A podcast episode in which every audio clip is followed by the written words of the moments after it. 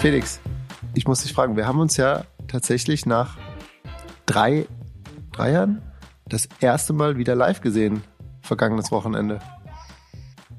Das war schön, ja. Du hast mich in äh, Köln ins belgische Viertel ausgeführt. Wie hast du das, glaube ich, gesagt, das Buschwick von, von Köln, ne? Von Köln. Und weißt du, was an dem Tag war? An dem Tag war äh, La Tour Belgique abends, deswegen waren auch so viele Konzerte da. Ich, das hast du gar nicht, du bist dann wieder zum Hotel, aber da waren überall noch Konzerte.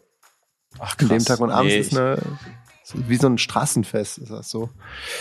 Aber du bist ja rein raus. Du hast, du Köln. wohnst in so einer tollen Stadt. Ähm, also Köln, New York äh, ist echt eine gute, echt eine gute, gute Mischung. Das sind wirklich, ähm, also ich finde Köln einfach, einfach, einfach toll. Ähm, nicht immer schön so fürs Auge, aber einfach toll zum zum Leben, ähm, oder? Ja, nicht umsonst lebe ich hier so lange und äh, es ist, äh, ich mag, also es ist ja nicht unbedingt allein die Stadt, es sind auch die Leute und es ist, es ist das, was, äh, ist auch der Karneval, der die Stadt so schön macht und ähm, das, das auch Thema, der, das immer alle auseinandertreibt. Ne? Die einen hauen ab, die anderen gehen erst richtig in die Stadt rein. Also ja. ich darf von mir behaupten, dass ich den großen ähm, Karneval, Straßenkarnevalsschein besitze. Der wurde mir von der rheinischen Familie meiner Frau verliehen. Das bedeutet jeden Tag des Straßenkarnevals ohne Krankheit hintereinander ähm, absolviert zu haben. Da bin ich auch sehr stolz drauf. Äh, ich bin ein großer, ähm, großer Fan. Ich habe allerdings jetzt auch im Hotel in der Innenstadt mitgekriegt, was das bedeutet. Da waren nämlich ungefähr acht Junggesellenabschiede pro Quadratmeter und es ging bis tief in die Nacht. Und da habe ich zum ersten Mal auch verstanden, wie das ist, wenn man wirklich in der Stadt wohnt und auf der anderen Seite ähm, des Feierns ist. Es ist auch nicht so, auch nicht so easy. Genau. Felix, eigentlich weißt du, was mir gerade auffällt, wir müssen eigentlich mal einen Podcast machen nur mit uns beiden, weil das ist die einzige Chance, dich auch zu bekommen zum Sprechen. Du bist, also für alle Zuhörer, Felix hasst telefonieren. Ich krieg ihn nie ans Telefon. Ich liebe telefonieren. Ähm, ich finde es besser als schreiben. Ähm, und ich merke gerade, du kommst so richtig ins Schwallen, wenn, wenn wir podcasten. Und äh, wahrscheinlich unter dem Vorwort eines Podcasts kann ich dich demnächst anrufen. Sehr gerne. Wobei, ich habe ähm, mal uns in unsere Podcast-Reviews geguckt. Vielen Dank an alle, die dort Bewertungen hinterlassen auf Spotify, Apple und anderen Plattformen. Am 21.05. schreibt Emre Erden 1. Kompetenz trifft auf eine beruhigende Stimme. Und dann kommt, unabhängig davon, dass ich dir, Olli, beim Reden einfach stundenlang zuhören könnte, nehme ich auch inhaltlich gut was mit. Vielen Dank. Das, es geht also hier weniger sein. darum, ich äh, beim Schwallen, sondern es geht hier um deine beruhigende Stimme. Das ist auch wirklich nett. Vielen Dank, äh, Emre Erden. Was, was sagst du dazu, Olli? Ich glaube, ich habe es gerade schon gespoilert. Es ist ein Fake. Es muss. du hast das, glaube ich, geschrieben. Ich gebe es zu. Nein. Un unglaublich beruhigende mhm. Stimme. Aber was de facto ist, wir kriegen häufiger Nachrichten. Wir kriegen mindestens zwei bis drei Nachrichten pro Woche mit Gästevorschlägen, mit sogenannter Fanpost.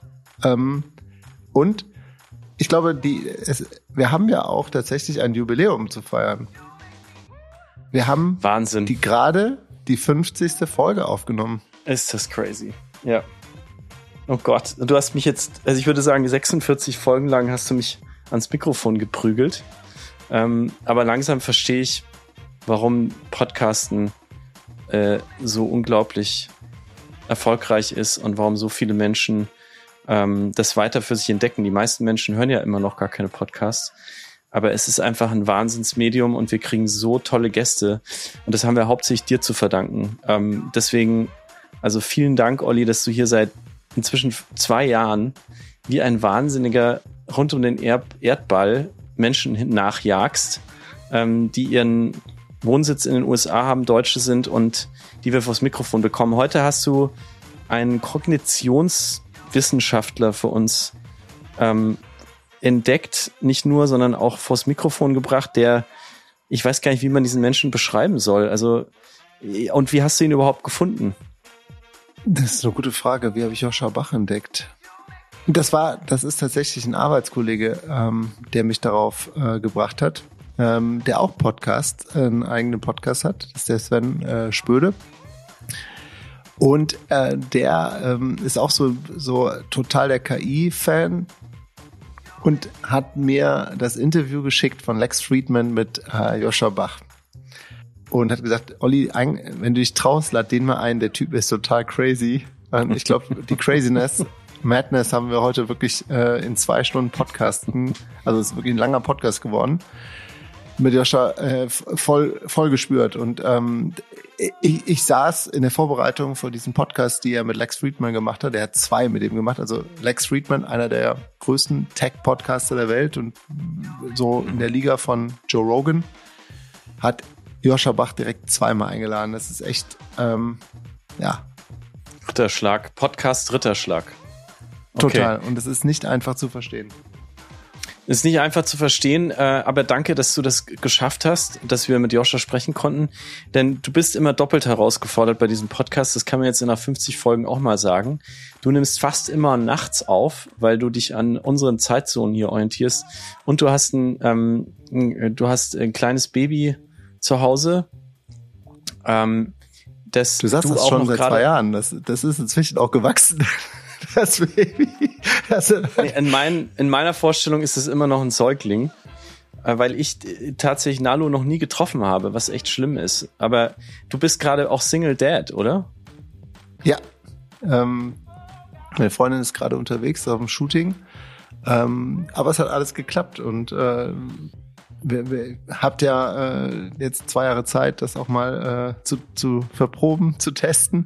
Und äh, es hat wirklich, also ich war sehr nervös vor dieser Woche, weil ich wusste, dass wir diesen wichtigen Podcast-Termin heute mhm. haben und es musste halt alles ja. wieder. Du weißt ja, wie es bei ähm, Kati äh, Schmidt war, äh, mhm. als wir den Podcast abbrechen mussten. Um, ja, wir haben schon so viel erlebt mit diesem Podcast. Also, wenn man dazu zuhört, weiß man es ja nicht, aber wie viele Ges Gespräche wir schon versenkt haben, äh, spricht man immer ungern drüber, aber das ist auch ein Teil dieser seltsamen Podcast-Welt remote während der Pandemie. Wir haben so viel versemmelt und so viele Menschen waren dann nett genug, sich nochmal mit uns hinzusetzen. Äh, auch dafür großes Shoutout. Und guck mal hier, Modix schreibt am 18.12.2021 in unsere Kommentare Top, bester Podcast mit spannenden Gästen, bitte Tokyo Hotel mal einladen. Das wäre doch jetzt eigentlich ja? die Herausforderung für die 51. Folge, ähm, dass wir mit Tokyo Hotel sprechen. Und dann direkt zu Heidi Klum weiter. Tokyo Hotel sehe ich auch durchaus Chancen, da sind wir dran. Und ähm, okay. da habe ich noch keine Antwort bekommen, aber ich, du kennst, kennst mich ja, da gebe geb ich auch so leicht nicht auf. Okay, jetzt noch den letzten, den dritten Kommentar von Birte, Birte D, äh, 4.6.21. Toller Podcast mit spannenden Gästen. Vielen Dank für diesen Podcast. Ich würde mir wünschen, wenn ihr noch mehr Wissenschaftler interviewen würdet. Delivered. Heute delivered. delivered. Joscha Bach ähm, du hast ihn gefunden bei Lex Friedman, ein riesen Podcaster, er dort zweimal eingeladen, du hast es gesagt. Joscha arbeitet an künstlichen Intelligenzen. Was das ist, das versuchen wir zu verstehen in diesem Gespräch. Bevor wir da jetzt reingehen, Olli, was hat dich am meisten geflasht? Wir, wir kommen jetzt gerade da raus. Wir haben so ein bisschen die Haare wie so Finger in der Steckdose. Der Mensch hat uns wirklich einmal komplett durchgepustet mit seinem Wissen. Was, was hat dich am meisten so äh, mitgerissen? Was ist dir jetzt gerade noch im Kopf? Ja, also er hat natürlich, also was, ja, das ist, man merkt, dass ich da äh, gerade ein bisschen stocke.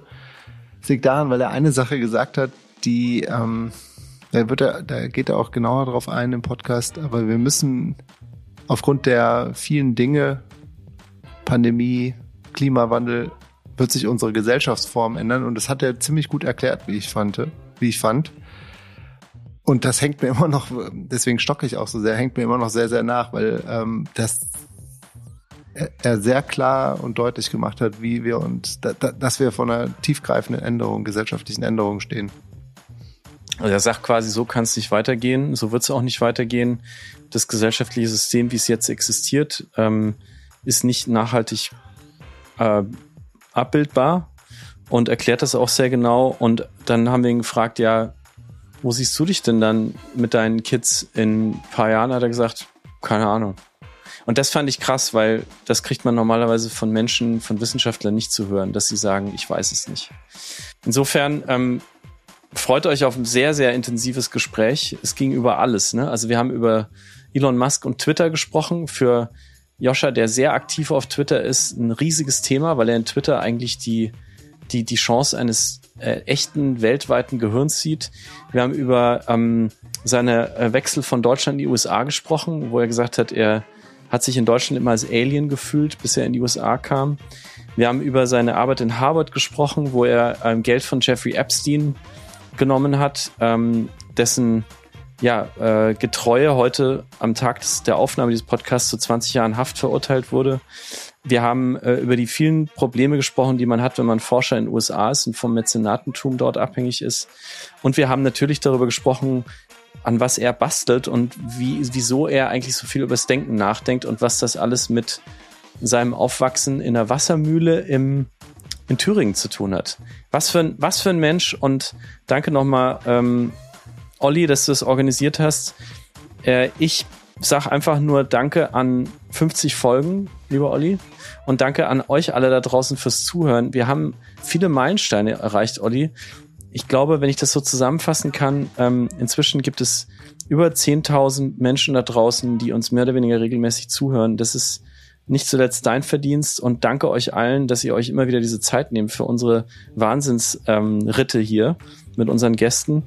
50 Folgen und zwei, über zwei Jahre ähm, und heute gekrönt mit Joscha Bach.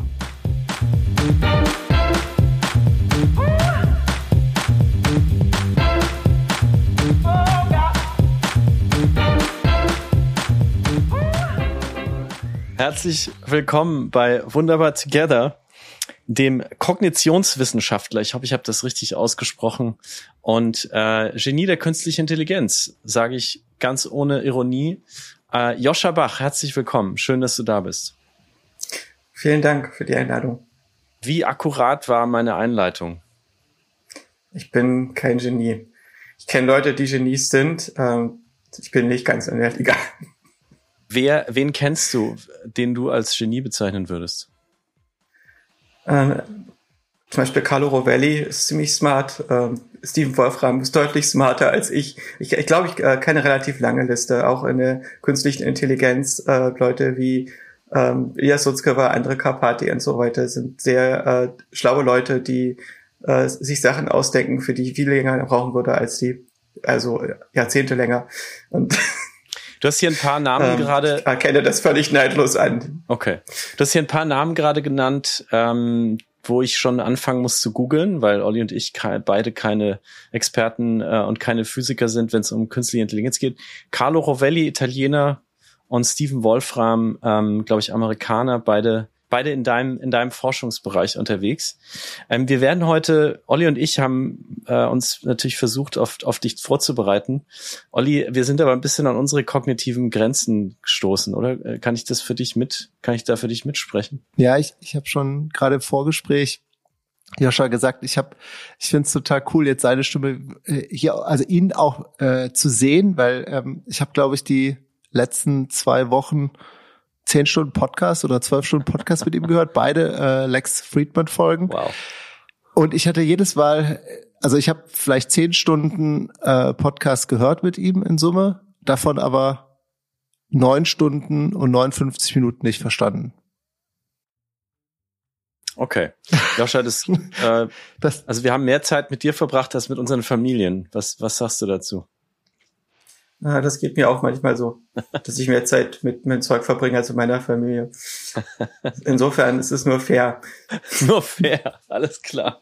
Wo, ja. wo treffen wir dich denn? Übrigens ist es nicht so, dass Steven Wolfram oder äh, Carlo Rovelli in meinem Arbeitsgebiet äh, tätig sind. Äh, die sind in meinen Interessengebieten tätig. Aber okay. ähm, ich maße mir nicht an, äh, dass ich in den Bereichen, wo sie ihre Kernkompetenz haben, sehr kompetent bin. Also zum Beispiel in der Physik. Okay, wir, wir gehen da gleich drauf ein. Ähm, zunächst mal weil es gerade um Familie ging und damit um zu Hause. Du hast eine wunderschöne Bücherwand hinter dir. Wir sehen uns ja so ein bisschen hier über Videochat auch beim Aufnehmen des Podcasts. Wir sitzen nicht zusammen heute.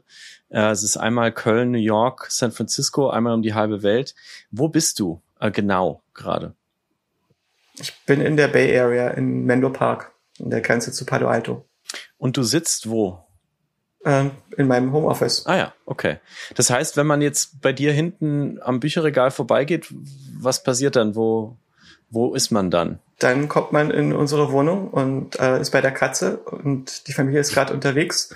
Und ähm, das ist ein ganz normaler ähm, Dreizimmer-Bungalow im Herzen vom Silicon Valley. Wow. Wer, mit wem lebst du dort außer der Katze?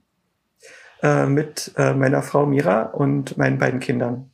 Ah, cool. Und deine Kinder sind, ähm, du hast vorhin kurz gesagt, Schule, ähm, als wir uns hier getroffen haben. Also deine Kinder sind auch sozusagen vor Ort ähm, Teil der Community. Nicht mehr ganz klein.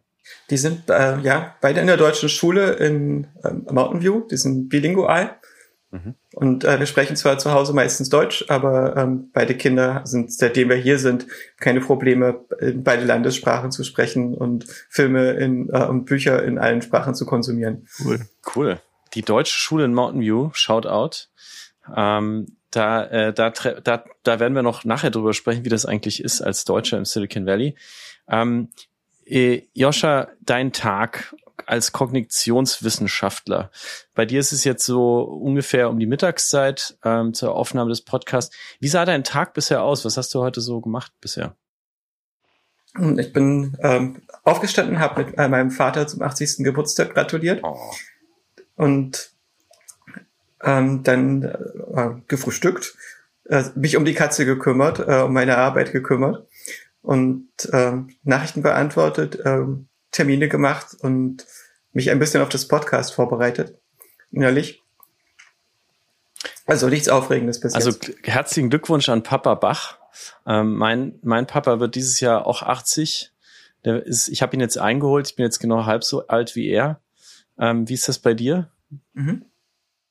Wie weit seid ihr auseinander? Ähm, ich bin schon ein bisschen älter als halb so alt. du bist in den 70ern noch geboren, ne? 73. 73. Mhm, der beste Jahrgang. Der beste Jahrgang. Mhm. ähm, wir müssen die, uns auch noch bei dir bedanken, Joscha. Du hast zwei Kinder, du hast eine Familie, du hast einen Wahnsinnsjob und äh, wir haben versucht, dich vors Mikrofon zu kriegen, mussten das dann absagen. Ähm, Olli, äh, du hast das alles gemanagt ähm, und da kamen einfach die diversen Familienkrankheiten dazwischen. Also Danke nochmal, dass du dir Zeit genommen hast. Aber Olli, ich kann mich nur erinnern, du hast dich wahnsinnig geärgert, dass wir ja. diesen Termin absagen mussten. Ja, und auch ähm, ich, ich habe mit dir geschrieben, Joscha, und äh, auch du hast dich ein bisschen geärgert, weil das war genau die Zeit, als wir das erste Mal sprechen wollten. Da ging die Meldung rum, Elon Musk kauft Twitter oder will Twitter kaufen. Und du hast mhm. dich ein Stück weit geärgert, weil du da so gerne drüber gesprochen hättest und ähm, oder unbedingt darüber reden wolltest. Ich habe mich gefragt, ähm, warum eigentlich? Ich fand, dass es ein sehr äh, spannendes Moment ist, wenn, wenn sowas passiert. Im Augenblick ist es ja in mhm. Schwebe, aber äh, vermutlich wird es immer noch passieren. Und äh, ich glaube, dass äh, Twitter oder Social Media insgesamt eine sehr äh, intelligente ähm, Methode sind, mit der Menschen kommunizieren können, die die Welt in einer ähnlichen Weise verändert, wie es das Radio getan hat und äh, später äh, die Einführung des Internet an sich. Und äh, diese laterale Kommunikation, die eingeführt wurde. Das heißt, die Kommunikation, die nicht von oben nach unten stattfindet durch Medien, die beschließen, was die Bevölkerung denkt, sondern äh, dass die Leute selbst organisieren und versuchen, kohärent zu werden, was sie denken, führt zu einer neuen Art von gesellschaftlicher Organisation. Und das ist ziemlich schwierig, die auf die Reihe zu bekommen. Und es ist auch noch offen, ob das wirklich klappt. Aber ich vermute, dass äh, wenn man intelligente Wesen die Möglichkeit zur Selbstorganisation gibt und sie gemeinsame Interessen haben, dann werden sie irgendwann kohärent. Und das bedeutet, dass das Endspiel von Social Media so eine Art globales Gehirn ist. Ein geteiltes gesellschaftliches Bewusstsein, was direkt verzahnt ist. Und die Plattform, die am besten dafür geeignet ist, weil sie äh, relativ Echtzeit stattfindet, eine Art Bewusstsein zu entwickeln, ist Twitter. Also diese Idee, dass man Nachrichten in kurzen Bursts abschickt, die als Pakete weitergeleitet werden, geroutet werden, so ähnlich wie Neuronen Nachrichten verarbeiten, ähm, modifizieren und weiter mitteilen. Ähm, in gewisser Weise ist äh, Twitter so eine Art Proto-Gehirnmodell. Aber es ist ein sehr konfuses Gehirn, das äh, gestört ist von externen Interessen. Und zwar ist es so, dass äh, Twitter da interessiert ist, dass die Leute möglichst viel sich beteiligen an der mhm. Diskussion. Und äh, nicht unbedingt möglichst gut beteiligen an der Diskussion. Diese, äh, das Gehirn funktioniert nicht nur so, dass es jedes Neuron mit äh, einigen tausend anderen Neuronen zusammenbringt, mhm. sondern es ist auch so, dass es von Milliarden anderen Neuronen trennt. Und diese Trennung ist sehr viel wichtiger als das Zusammenführen gewisserweise. Die Kommunikation ist wichtig, aber das nicht gestört sein und das Konzentrieren und Kanalisieren der Aufmerksamkeit ist eine der wichtigsten Aufgaben, die das Gehirn hat. Und die Kanalisierung unserer Aufmerksamkeit und die Unterstützung bei der Steuerung der Aufmerksamkeit ist eine Aufgabe, die Social Media im Augenblick nicht gerecht wird. Mhm. Und äh, Twitter versucht das absichtlich zu stören. Also Twitter verhindert, dass wir kohärent werden, indem zum Beispiel unsere Timeline mit Algorithmen aufgemischt wird und Nachrichten, die wir nicht teilen wollen, geteilt werden und Nachrichten, die wir teilen wollen, nicht geteilt werden und so fort. Und äh, das alles dient dazu, die äh, Emotionen der Leute äh, so hoch zu kochen, dass sie sich stärker an der Diskussion beteiligen, nicht äh, sie dazu zu bringen, dass sie sich produktiver an der Diskussion beteiligen können. Also dass es, dass die Plattform maximal nützlich für sie wird. Und das ist was, was äh, Elon Musk genauso wie dem Gründer von Twitter, Jack Dorsey, bewusst ist. Und äh, beide äh, sind sich einig geworden, dass ähm, solange wie ähm, Twitter am Markt gehandelt wird und den Shareholder-Interessen verpflichtet ist, hat Twitter nicht den äh, Spielraum, sich in diese Richtung zu verändern, dass sie den äh, Nutzern die Freiheit bekommen, ihre eigene Kuratierung durchzuführen und die Plattform selbst zu lenken.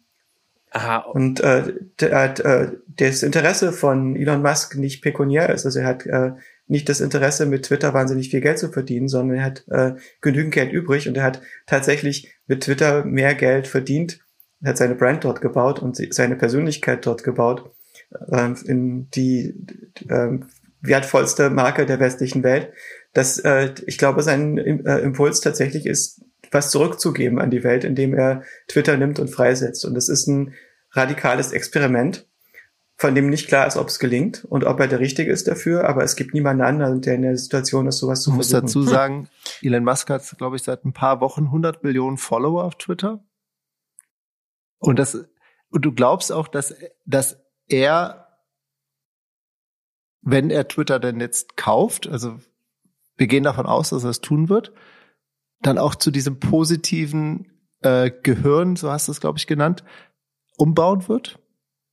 Dass das sein Ziel ist, sein Wunsch? Das ist äh, eindeutig sein Ziel, aber äh, das, ob das gelingt, ist nicht völlig klar. Es wird ziemlich große Widerstände geben.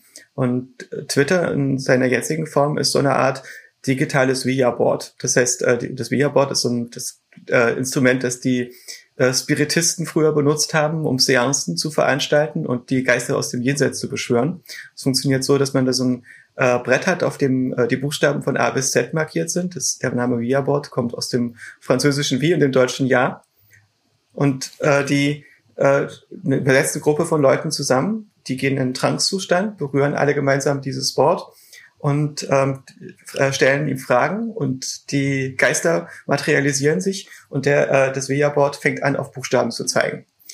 Es wird eine Entität beschworen. Und das Ding ist ziemlich mysteriös. Es ist, glaube ich, sehr interessant, wie und warum das tatsächlich zu einem gewissen Grad funktioniert. Ähm, und ich glaube, dass äh, Leute sich das genauer anschauen sollten, warum das funktioniert. Aber im Prinzip funktioniert Twitter so ähnlich. Das heißt, was äh, passiert ist, dass die Leute ihre Persönlichkeit herumschieben um Likes und Retweets zu maximieren. Und dadurch verändern sie sich, ihre Identität verändert sich, ihre Perspektive mhm. auf die Welt verändert sich. Twitter wird so eine Art Rollenspiel, in der die Leute eine Rollenspielidentität annehmen. Und aus dem Zusammenspiel der Leute entstehen spirituelle Entitäten, die anfangen, diese Leute in Besitz zu nehmen und zu beherrschen. Es entstehen neue Ideologien. Und das Interessante an diesen Ideologien ist, dass die nicht menschengemacht sind, sondern sie entstehen durch einen Selbstorganisationsprozess.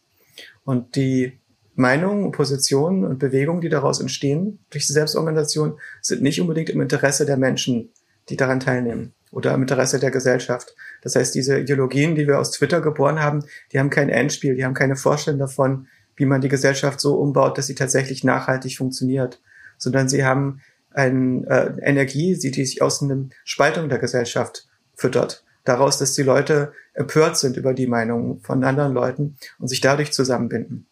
Das, das heißt, um das, ich versuche das nochmal äh, zusammenzufassen, ist vielleicht ein bisschen zu viel gesagt, aber das bisschen, was ich jetzt ähm, verstanden habe, nochmal wiederzugeben, zu paraphrasieren. Du sagst, Twitter funktioniert, ist momentan dysfunktional, obwohl die Idee eigentlich grandios ist, ein globales Gehirn zu erschaffen oder die Möglichkeit. Ist aber dysfunktional, weil wir getriggert werden ähm, durch die Algorithmen und dadurch eine, eine, einfach die ganze Zeit Konflikte entstehen. Was ja auch der Grund ist, warum viele sehr bekannte oder einflussreiche Menschen die Plattform inzwischen verlassen haben. Also auch Journalisten, die sagen, ich halte es nicht mehr aus. Das ist mir zu too much. In diesem chaotischen Gehirn irgendwie jeden Tag. Dabei ist natürlich auch ein äh, starker Widerspruch zwischen den äh, Journalisten und der, äh, den Leuten, die auf Social Media unterwegs sind, der Fall. In den USA ist es so, dass die ähm, Entscheidungen nicht wie in China autoritär von oben nach unten getroffen werden, sondern relativ dezentral und desorganisiert.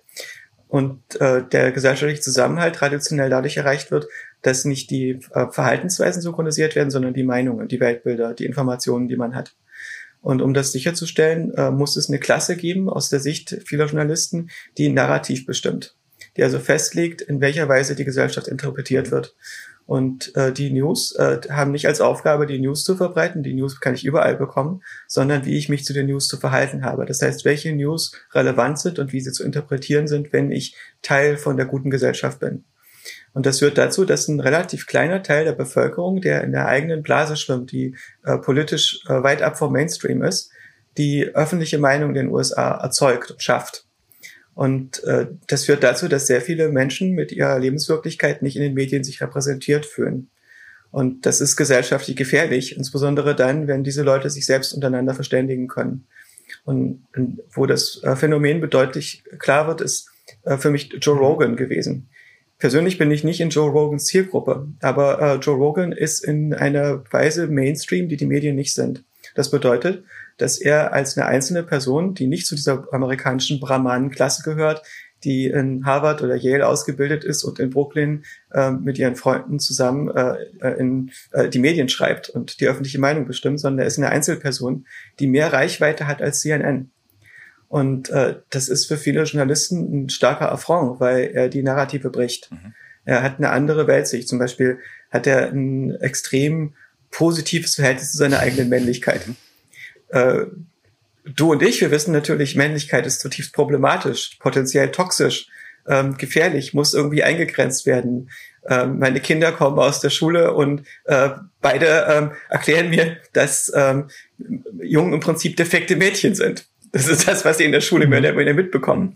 Und äh, das ist äh, der Zeitgeist in der gewissen Weise und der verändert sich auch wieder.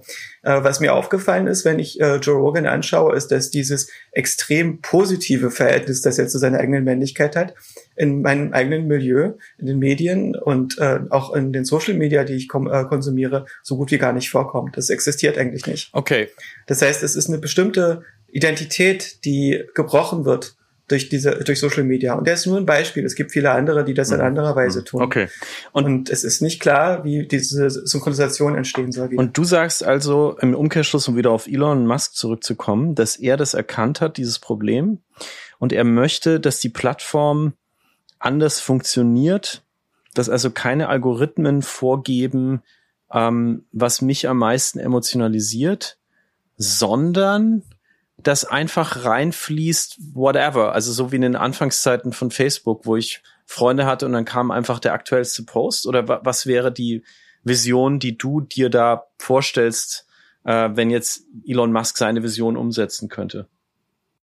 Also was wäre der der der Ich ja, glaube, dass die der funktionale äh, die, die Vision, die dabei entsteht, ist die, dass äh, die Menschen tatsächlich zum großen Teil wissen, was in ihrem eigenen Interesse ist und dass es im Großen und Ganzen im Interesse der Menschen ist, in vernünftiger Weise miteinander umzugehen. Und äh, das heißt, mhm. wenn wir den Leuten die Möglichkeit geben, sich selbst zu organisieren, aufgrund ihrer eigenen Interessen zu handeln, dann werden sie das langfristig tun. Und solche äh, Pockets gibt es auf Twitter. Das so meine eigene ähm, Liste von Leuten, denen ich auf Twitter mhm. folge und mit denen ich äh, kommuniziere, äh, sehr stark kuratiert. Mhm. Und äh, die ist im Großen und Ganzen extrem wholesome. Und ich stelle fest, dass es eine Verstehe. Pocket of Wholesomeness gibt, die äh, Zehntausende von Leuten umfasst, die äh, relativ intensiv miteinander kommunizieren, die sich treffen und äh, die nicht ideologisch sind, sondern bei denen äh, das Bedürfnis entsteht, sich so zu organisieren, dass das Leben gelingt. Und und die versuchen praktisch ihre Kommunikation um ein gelingendes Leben herumzubauen. Du sagst, dass wenn Elon Musk Twitter kaufen würde, hätten mehr Menschen die Chance, ein bisschen ein entspannteres Dasein auf dieser Plattform zu führen und ähm, einen besseren Eindruck davon zu bekommen, wie die Welt wirklich ist, nämlich 99 Prozent der Leute wollen einfach nur eine ganz normale Existenz haben und nicht die ganze Zeit, bumm, Fox News versus CNBC? Ich äh, denke, das Hauptproblem ist, dass wir den Leuten die Möglichkeit geben müssen, selbst zu bestimmen, was sie mhm. tun. Und äh, das okay. ist ähnlich wie wenn wir Kinder erziehen. Es gibt mehrere Möglichkeiten, das zu tun. Die eine besteht darin, dass wir äh, den Kindern die ganze Zeit sagen, was sie tun sollen und sie bestrafen, wenn sie nicht das Richtige tun und sie belohnen, wenn sie das Richtige tun. Mhm. Und irgendwann fangen sie das an zu emulieren und äh, dieses Muster zu leben. Das führt aber nicht unbedingt dazu, dass sie in der bestmöglichen Gesellschaft leben und die äh, sich selbst äh, als äh, autonome äh, Wesen, die mit Respekt und Mündigkeit miteinander umgehen können, okay. entwickeln. So, ich glaube, eine andere Strategie besteht eher darin, dass man dem Kind die Möglichkeit gibt, sich selbst zu entfalten und äh, seine eigenen Erfahrungen zu machen, zu lernen, was funktioniert, was nicht funktioniert und zum Schluss nach seinen eigenen Interessen zu handeln. Und mein eigenes Ideal als Elternteil ist, ähm, meinen Kindern nicht zu sagen, was sie zu tun haben, sondern eher zu sagen, schau mal, modellier das da auch. Mhm. Hast du das auch angeschaut? Und äh, schau einfach selbst, wie du dich dazu verhältst. Was ist deine eigene Strategie? Und es gibt, äh, glaube ich, ein Missverständnis auf Twitter, was die Redefreiheit betrifft. Es gibt, äh, es geht in Diskussionen ähm, oft um diese ähm, äh, Civil Liberties, die die USA möglich gemacht haben in der jetzigen Form, als eine liberale, offene Gesellschaft, die nicht autoritär und totalitär ist. Und äh, diese Freiheiten sind den äh, vielen Leuten wenig wert in dem Augenblick, wo jemand andere Meinung hat als sie und so eine andere politische Meinung. Dann ist es natürlich immer problematisch. Redefreiheit ist schön und gut, solange wir die Leute die richtige Meinung haben, mhm. natürlich. Und äh, bei der Redefreiheit geht es aber eigentlich eher um die Freiheit zuzuhören. Das ist das Entscheidende als Twitter damals äh, Trump den Account weggenommen hat, äh, obwohl Trump Präsident der USA gewesen sind, ist dabei weniger problematisch, dass Trumps Freiheit zu reden eingeschränkt wurde. Trump hat viele Möglichkeiten zu reden, sondern dass mehrere Millionen Leute, die ihm gerne zuhören würden, das nicht mehr durften. Und das finde ich ist das Problematischere dabei, dass äh, Leute nicht entscheiden dürfen, wie sie ihre Informationen kuratieren, aus welchen Quellen sie ihr Weltbild zusammenbauen. Das heißt ja nicht unbedingt, dass sie dem Trump zustimmen.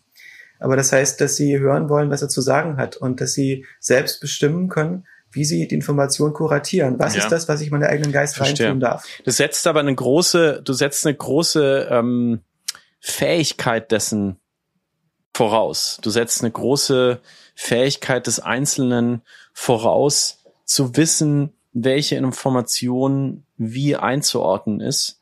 Und ähm, da kann ich nur als jemand, der für Journalismus zur Uni oder zur Journalistenschule gegangen ist, sagen, ähm, das ist natürlich von Anfang an, finde ich, so die, eine der größten Herausforderungen unseres Berufes zu verstehen ähm, oder, oder Menschen zu helfen, diese Fähigkeit zu entwickeln, weil man dazu wahnsinnig viel Zeit braucht und Zugang ähm, zu sehr, sehr vielen Informationen, um sich seine eigene, ja, seine, seine eigene Medienkompetenz irgendwie zu erarbeiten.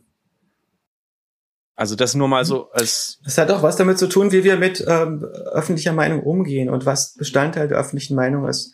Zum Beispiel glaube ich, dass äh, wir unser Verhältnis zur Politik äh, verzerrt ist. Politik ist sehr kompliziert. Und äh, die meisten Sachen, die für die politischen Entscheidungen relevant sind, sind in der Öffentlichkeit nicht wirklich verfügbar aus zahlreichen Gründen. Wenn jemand wirklich Ahnung von äh, äh den politischen Hintergrundgesprächen hat, ist er meistens nicht in der Situation, es laut zu sagen. Und äh, das äh, führt dazu, dass äh, Politik, um sie wirklich zu verstehen, äh, muss man Ökonomie, Spieltheorie, Geschichte und äh, sehr viele aktuelle Hintergründe haben, mhm. die äh, nicht allgemein gut sind. Politik ist schwieriger zu verstehen als Quantenmechanik. Und wir erwarten von den Leuten nicht, dass sie eine Meinung zur Quantenmechanik haben, wenn sie das nicht 15, 20 Jahre studiert haben. Aber wir erwarten von jedem Kind, dass es die richtige politische Meinung hat und sich automatisch richtig zu allen politischen Ereignissen verhält. Und das ist, glaube ich, ein Problem. Diese Erwartung, dass wir denken, dass Politik von Moral handelt und nicht von Kompetenz, Spieltheorie, Ökonomie, Geschichte und vielen anderen Dingen. Es ist natürlich wichtig, in welche Richtung eine Gesellschaft geht und so weiter und dass die Interessen der Bevölkerung in der Politik reflektiert werden, insbesondere in der Demokratie. Aber wir sind uns andererseits auch einig, dass eine Demokratie, die sich nach dem kleinsten gemeinsamen Männer der, äh, der öffentlichen Meinung richtet, also nach dem Populismus, nicht funktionieren kann, weil sie nicht kompetent sein kann, weil sie die Komplexität der tatsächlichen Sachfragen nicht berücksichtigen kann. Und die Frage, wie kann ich die öffentlichen Räume, der öffentlichen Meinungsaustausch so gestalten, dass sie die Kompetenzunterschiede der Menschen berücksichtigt, ist eine offene Frage, mit der wir nicht wissen, wie wir damit offen, klar und ehrlich umgehen sollen. Bei allen Sachen, okay. die komplizierte Entscheidungen berücksichtigen, äh, Einheiten unserer Gesellschaft, wie zum Beispiel ein Auto zu fahren oder äh, medizinische Entscheidungen zu treffen, eine Operation durchzuführen, komplizierte Finanzgeschäfte abzuwickeln, erwarten wir Zertifikationen, die Kompetenz bescheinigen. Und möglicherweise ist das auch bei Diskurs äh, in politischen Zusammenhängen so. Ich mache mal einen harten Stopp hier, ähm, weil wir viele Fragen für mhm. dich natürlich vorbereitet haben, die sich mit deinem ähm, Beruf beschäftigen und jetzt einen kleinen Medienexkurs äh, geleistet haben. Olli, dir brennt was auf der Zunge. Ja, mir brennt was, was auf der Zunge, weil, weil das glaube ich auch nochmal so, ähm, du hattest gerade gesagt, als Twitter Trump äh, gesperrt hat. Was mich interessiert, ähm, fandest du das richtig oder falsch? Ich fand es so problematisch. Ich äh, fand es äh, natürlich eine Katastrophe, dass der führende Bullshit-Artist der 80er Jahre äh, gegen die Eliten gewinnt. Das bedeutet, dass in der öffentlichen Wahrnehmung äh, die Politik schlimmer als Bullshit ist. Und äh, Trump hat ja keinen großen Hehl daraus gemacht, dass er ein Bullshit-Artist mhm. ist. Die Medien waren äh, katastrophal überfordert mit der Situation. Äh, Trump wurde als Faschist dargestellt, ähm, ist nicht mehr ein Berlusconi. Und äh, Trump äh, hat auf der anderen Seite den Wählerwillen von einer knappen Mehrheit der Amerikaner repräsentiert. Mhm. Also nicht von der absoluten Mehrheit, aber von der relativen Mehrheit. Das bedeutet, dass die Alternative, die die ähm, DNC, der, die Democratic National Convention, der Teil der demokratischen Partei, der die Kandidaten bestimmt hat, der war unpopulärer als dieser Bullshit-Artist. Und die USA ist in der Krise dadurch, dass diese Institutionen, die die Auswahl der Kandidaten für das Präsidentschaftsamt vornehmen, diese Institutionen sind kaputt, deren Incentives sind falsch. Das heißt, die sind nicht in der Lage, Kandidaten auszuwählen, die mehrheitsfähig sind. Und das hat äh, zu einer ziemlichen Staatskrise geführt, von der die USA sich nicht erholt haben. Und diese Staatskrise hat auch nicht, wie ich gehofft habe, zu einer Erneuerung der Demokratischen Partei geführt oder beider Parteien geführt, sondern eigentlich zu einer Vertiefung der Krise. Und äh, manche meiner Freunde sagen, dass sie äh, Angst haben, dass die beiden Präsidentschaft sozusagen der Altweibersommer der amerikanischen Demokratie ist, in der es nochmal friedlich zugeht und dann äh, werden die Bandagen härter und die, äh, es besteht durchaus Angst, dass irgendwie eine populistische, autoritäre Regierung, die sich ernsthaft vor Politik interessiert, anders als Trump, der sich nicht nur für sich selbst interessiert hat, an die Macht kommt und in dieser Gesellschaft Dinge verändert, die zum Nachteil für die gesamte westliche Welt sind. In viel stärkerer Weise, als es bei Trump der Fall ist. Aber ich fand es sehr problematisch, dass äh, eine Plattform, die, äh, zu der es keine Alternative gibt für die öffentliche Kommunikation, äh, praktisch alle Journalisten sind nach wie vor auf Twitter organisiert in einer gewissen Weise. Die, äh, äh, die Medien, die ähm, äh, Akademiker, die sich für die Welt interessieren und so fort, benutzen diese Plattform. Und wenn diese Plattform beschließt, dass sie den äh, Präsidenten, äh, der demokratisch gewählt ist, aus diesem Diskurs ausschließen, das ist sehr problematisch in der demokratischen Gesellschaft. Sorry, Felix, das, ich habe äh, noch nicht den Weg zurückgefunden ins Interview, aber das hat, als äh, Joscha das eben erwähnt hat, hat mich da seine Meinung interessiert. Hm. Wir können das auch gerne nachher alles rausschneiden. Das ist nur Politik. ja, wir schneiden das alles raus und schneiden nur unsere schlauen Fragen ähm, rein, die wir dann nachher nochmal aufnehmen. Das wäre eigentlich meine gewünschte Form der Produktion dieses Interviews. Wir haben ja eigentlich, mhm. äh, Joscha, ganz viel für dich vorbereitet, ähm, weil wir wissen wollen, was du machst und wie das funktioniert. Und ich habe ähm, heute einem Freund von mir eine SMS geschickt. Er heißt Amol Sava, lebt hier in New York, ist äh, Investor und hat ähm, dich kennengelernt vor, ich glaube, inzwischen acht Jahren ähm, auf der DLD-Konferenz die man in Deutschland vielleicht kennt, Er wird vom Buddha Verlag organisiert und ihr saßt dort zusammen auf der Bühne. Ich habe also rumgegoogelt, Joscha und so weiter und habe euer Panel gefunden und habe ich ihm eine SMS geschickt, habe gesagt, du, ähm, ich interviewe heute, ich darf heute mit, mit, mit Joscha podcasten. Hast du, habt ihr euch jetzt lange nicht gesehen, hast du eine Frage an ihn? Und er meinte, ah, er schrieb mir nur zurück, kurz, awesome, saw him recently, he's building a brain.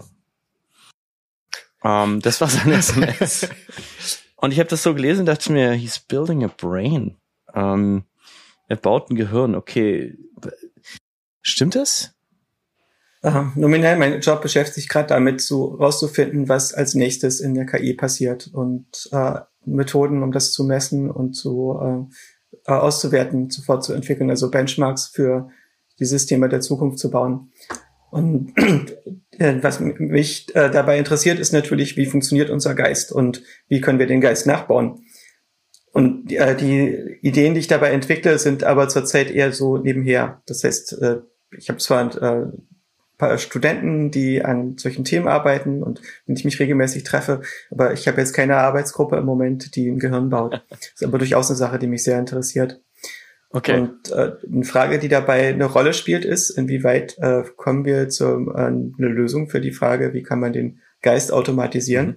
dadurch, dass wir die bestehenden Algorithmen mit neuronalen Netzen und Deep Learning skalieren, größer machen, mehr Daten nehmen, äh, mehr Rechenzeit nehmen und äh, die äh, Funktionen, mit denen das Ding lernt, also die Loss-Funktionen, mit denen das, auf die das Netz hinarbeitet, die es versucht zu optimieren, tuned und verändert und die Architektur ein bisschen modifiziert? Oder brauchen wir grundsätzlich neue Prinzipien? Und äh, diese Frage ist bis jetzt offen und ist durchaus sehr umstritten in den Bereichen der künstlichen Intelligenz, die sich mit der Frage beschäftigen, wie man Systeme bauen kann, die menschenähnliche Intelligenz besitzen. Okay. Und du bist Kognitionswissenschaftler, das heißt, von der Ausbildung her beschäftigst du dich, und ich versuche jetzt wieder das in meinen Worten zu sagen und dem, was ich gelesen habe, damit du versuchst zu, zu erforschen, wie wir denken, wie wir entscheiden auf Basis dessen, was in unserem Kopf funktioniert. Also die Motivation, die Vorgänge. Ist das stimmt das ungefähr oder kannst du uns helfen, das noch ein bisschen besser zu verstehen? Das stimmt so ungefähr, aber das Ding ist, ich habe das nicht gemacht aufgrund meiner Ausbildung, mhm. sondern ich habe meine Ausbildung nach meinen Fragen bestimmt. Und ich habe in der Zeit studiert, wo es noch keinen äh, Bachelor, Master mhm. gab, sondern wo man äh, relativ frei studieren konnte. Und äh, ich habe ähm, in Berlin äh, studiert, habe äh, damals nach der Wende mir verschiedene Städte angeguckt und habe festgestellt, dass ich in Berlin wahrscheinlich am besten studieren kann. Die Humboldt-Universität hat nach der Wende ihre Informatik neu aufgebaut, neu besetzt mit jungen, enthusiastischen Professoren. Die wenigen, die übernommen wurden, waren äh, extrem kompetente äh, Logiker und Naturwissenschaftler. Äh, die Ideologen sind alle gegangen oder rausgeworfen worden. Und äh, dieses äh, neue Institut bedeutete, dass es einen sehr direkten Kontakt zwischen Studenten und Professoren gab und ich sehr guten Zugang zu den Leuten hatte, mit, äh, von denen ich was lernen wollte. Und äh, außerdem gab es in Berlin mehrere Universitäten. Das heißt, ich habe in der äh, Humboldt-Universität, aber auch in der FU, TU und in Potsdam Vorlesungen besucht. Wow. Und zwar zu allen Themen, die mich interessiert haben. Und äh, ich habe äh, Philosophie und Informatik studiert und äh, nebenher äh, Psychologie und Physik und äh, Kognitionswissenschaft in Potsdam besucht. Das waren alles die Sachen, die mich interessiert haben. Und mein Ziel war dabei immer zu verstehen, wie funktionieren wir. Und aus meiner äh, Sicht war die Informatik und die künstliche Intelligenz die produktivste Perspektive auf diese Frage. Und äh, später habe ich eine Promotion in Kognitionswissenschaft im Institut äh, äh für Cognitive Science in Osnabrück gemacht. Das war eine sehr schöne Zeit. Äh, habe da auch Lehre gemacht und ähm, habe über die Jahre äh, mit Hilfe von äh, einem Dutzend Studenten eine kognitive Architektur, also ein Modell von Motivation und dem Zusammenspiel von Motivation, äh, Entscheidung und Wahrnehmung gebaut. Okay, also sch erstmal Shoutout nach Osna und ähm, natürlich auch an deine alten Unis. Du hast so was Schönes gesagt, was vielleicht Menschen, die uns zuhören, die jetzt gerade Bachelor oder Master werden, nicht verstehen. Du hast gesagt, wie man früher so studiert hat. Ähm, früher studiert, ich habe, ich war der letzte Jahrgang in meinem Studium, das noch ein ähm, Diplom hatte. Danach wurde auch auf das Anglo-System umgestellt. Was du vielleicht uns mitteilen möchtest oder allen, die zuhören, die ein bisschen jünger sind, ist A, viel mehr Freiheiten. Also Ähm, das heißt, du konntest interdisziplinär Kurse besuchen, weil du nicht so festgelegt warst auf Credits und das, was das dann bedeutet für einen Abschluss. B, ähm, nicht so viel Zeitdruck, weil du, glaube ich, äh, weil man früher sozusagen im Studium einfach nicht jetzt diesen Druck hat, ich muss in zwei Jahren abschließen, dann sofort ins Berufsleben. Und äh, C, natürlich auch geringere Kosten, weil früher das Studieren, sage ich jetzt mal ganz plakativ, ähm, als du studierst in den 90ern in Berlin, noch wesentlich weniger gekostet hat. Oder das sind so die großen, die großen drei Unterschiede. Es ist immer noch sehr billig. Es ist aber so, dass das Studium verschulter ist heutzutage. Hm. Und das entspricht den Interessen der meisten Studierenden. Mhm. Die meisten Studierenden äh, gehen in die Universität, um Fähigkeiten für ihren Beruf zu bekommen und versuchen, das möglichst fokussiert zu machen. Und äh, diejenigen, die versuchen, sich breit zu bilden und möglichst viel zu verstehen, sind eine sehr kleine Minderheit. Und möglicherweise ist das ein Problem, dass diese beiden Interessen unter einen Hut gebracht werden. Das heißt, äh, Deutschland hat möglicherweise zu wenig äh, polytechnische Universitäten, mhm. die eher auf die Berufsausbildung hinarbeiten. Und die Vermischung von ähm, Akademie und äh, Polytechnik ist äh, nicht optimal für die äh, für viele Studierende. Und Deutschland hat das halt gestrafft und die Universitäten mehr auf die äh, Berufsausbildung ausgerichtet zum Nachteil möglicherweise von dieser breiten akademischen Forschungsmöglichkeit. Es gab sehr wenig Studierende, die das gleiche gemacht haben wie ich damals. Verstehe. Also es gab wenige Leute, die äh, versucht haben, die Prüfungsordnung umzuschreiben, äh, damit sie äh, alle möglichen Fächer drin unterbringen konnten. Aber äh, es war nicht nur so, dass ich mich weniger um Credits gekümmert, ich mich überhaupt nicht um Credits gekümmert. Also die nötigen Kurse, die ich brauchte, um mich zur Prüfung anzumelden, waren relativ trivial zu kriegen. Aber ich habe auch deutlich mehr Stunden zugebracht damit als andere. Bist also ein kleiner Revoluzer. Also du, du hast schon in der Studentenzeit Dinge gerne anders gemacht als andere, bist deinen eigenen Weg gegangen. Ja, ja. Ich habe äh, wenig Interesse daran, das zu tun, was äh, der Rest der Welt tut, weil das, was der Rest der Welt tut, ergibt meistens keinen Sinn.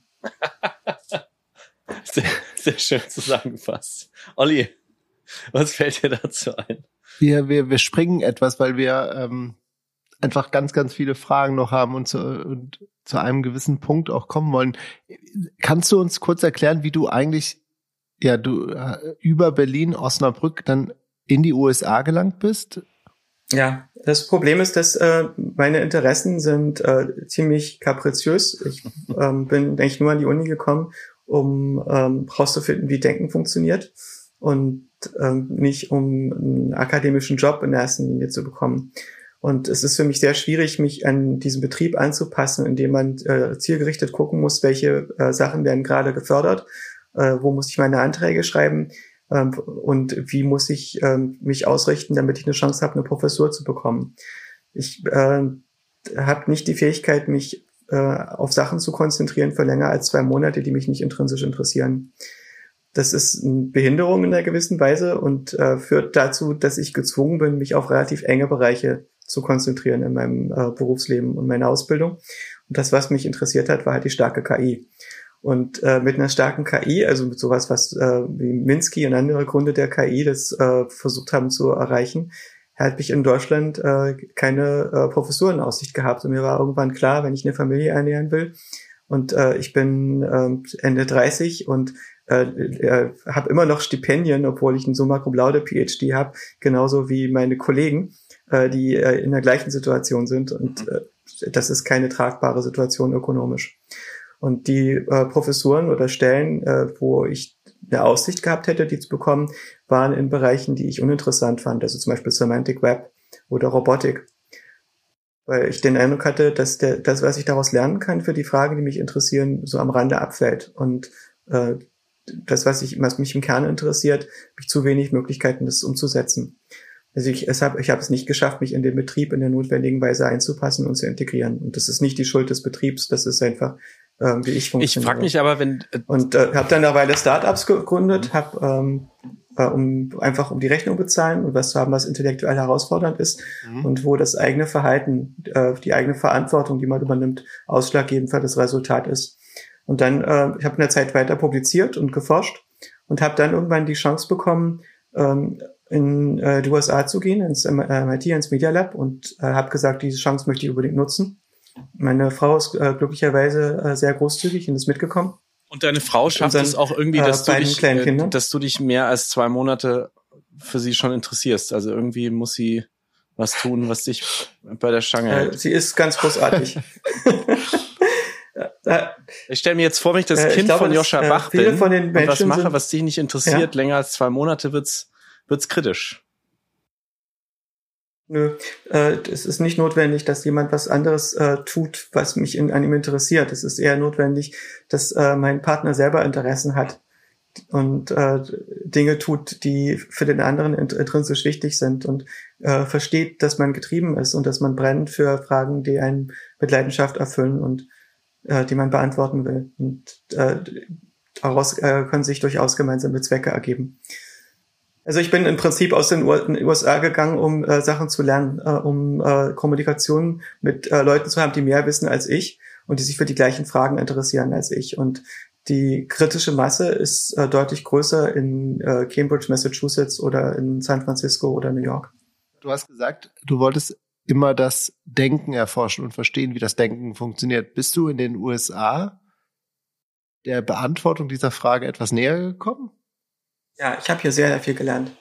Es ist äh, hervorragend, wenn man in äh, Räumen ist, wo viel intelligentere Leute als man selbst sind, von denen man lernen kann, äh, die mehr wissen. Und äh, das äh, MIT, ähm, Harvard und äh, auch die Orte, wo ich jetzt arbeite, bei Interlabs äh, und ähm, der, die Kreise, die es hier gibt, in, auch in der Bay Area, das ist ähm, etwas, was auf der Welt, glaube ich, einmalig ist nach wie vor. Und ich lerne hier sehr viel. Wenn ich dir die Frage jetzt stelle, ähm, äh, wie funktioniert Denken, wie viele Stunden Podcast müssten wir aufzeichnen? Schwer zu sagen. Es kommt darauf an, äh, in welche Richtung wir gehen. Äh, in einer gewissen Weise ist es eine ähm, open-ended question.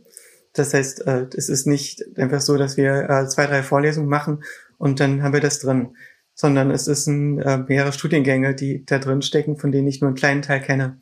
Und äh, im, ab einem bestimmten Punkt wird das eine gemeinsame Erforschung, wenn wir äh, solche Fragen beantworten. Okay, und äh, in welchen Teil des Denkens, wenn du sagst, das sind auch verschiedene Disziplinen, äh, erforschst du und äh, welchen Bereich? Was ist das genau? Wenn man das so äh, beschreiben kann oder eingrenzen kann?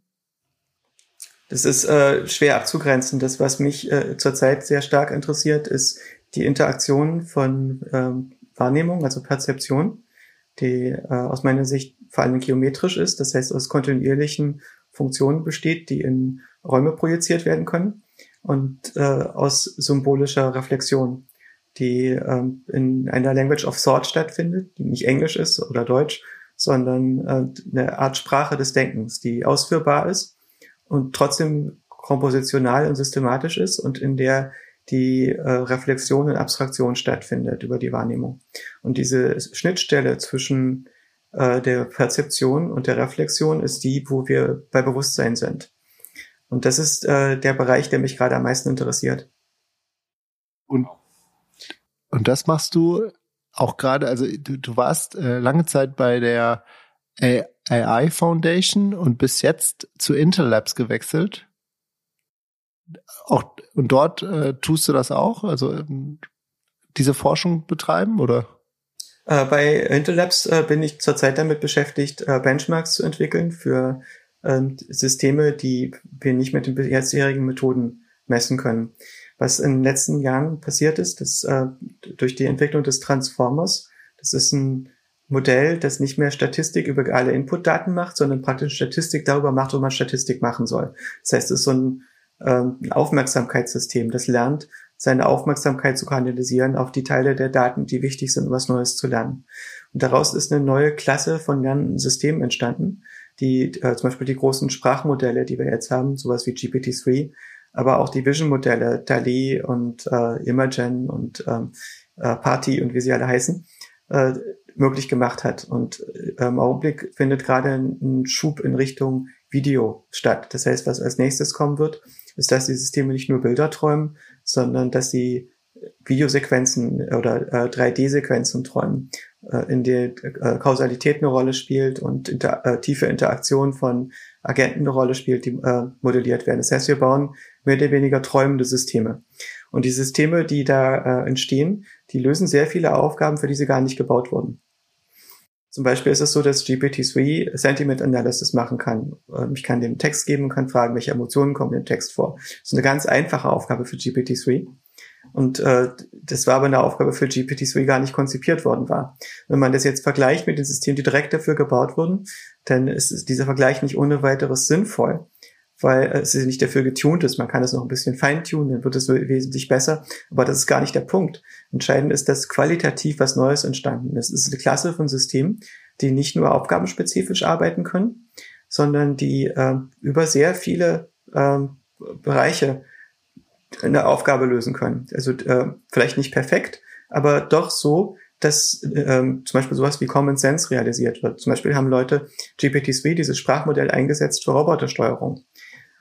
Der, äh, das heißt, der Roboter, wenn der versucht, eine Aufgabe zu erfüllen, benutzt er dieses Sprachmodell, um eine Lösung zu konfabulieren für das Problem, ne? äh, die Aufgabe in Einzelschritte zu zerlegen. So, eine Art Stack Overflow, wie ein Programmierer nachschlägt, wie löse ich ein Problem in der Programmiersprache im Internet, schlägt der Roboter in dem Sprachmodell nach, wie löse ich ein Problem in der realen Welt.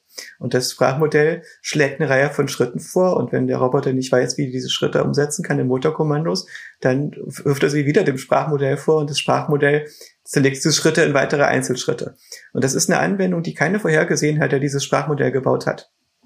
Das ist äh, also total faszinierend, dass wir Systeme haben, die immer allgemeiner werden. Und wenn man diese Systeme miteinander vergleichen will und zu sehen, was sie können, was sie noch nicht können, brauchen wir neue Methoden, um sie auszuwerten. Also ich äh, äh möchte darauf nochmal hinweisen, äh, wir werden das auch in die Show Notes posten. Es gibt ein Gespräch oder ein Interview mit dir eigentlich, wo du ähm, mit äh, Goethe sprichst, das von diesem, du nennst es Transformer, also von diesem GPT-3 quasi generiert wurde. Du hast dafür ähm, mhm. Fragen, äh, zwei Fragen gestellt ähm, an dieses System und das System hat dann quasi weiter, sich weiter, basierend darauf weiter mit dir unterhalten, richtig? Mhm. Und ähm, Goethe bedeutet, dass es quasi Sprache verwendet hat und Sätze verwendet hat und Struktur verwendet hat, die man, die das System von den Schriften von Johann Wolfgang von Goethe, äh, Johann Wolfgang von Goethe, ja, Goethe äh, gelernt hat. Ich weiß noch nicht mal mehr den Namen richtig. Das System mhm. spricht wie er. Ähm, also eine unglaubliche, äh, eine unglaubliche Sache eigentlich für viele von uns. Du hast auch einen Namen vorhin gewendet, verwendet, den ich kurz nochmal aufschlüsseln wollte, werden wir auch in die Show Notes posten. Marvin Minsky, du hast dem einen ganzen Blogpost gewidmet auf deiner Website, ein ganz wichtiger Mensch für dich, weil du sagst, er ist eigentlich derjenige, der ähm, so mit am meisten nachgedacht hat über das Denken ähm, in deiner äh, ja in, in, in deiner Wahrnehmung und der für dich ganz wichtig war, glaube ich, auch als Mentor, als ein Mensch, von dem du äh, gelernt hast, den du auch getroffen hast. Also auch da gibt's viel nachzulesen unter bach.ai, äh, deiner Website.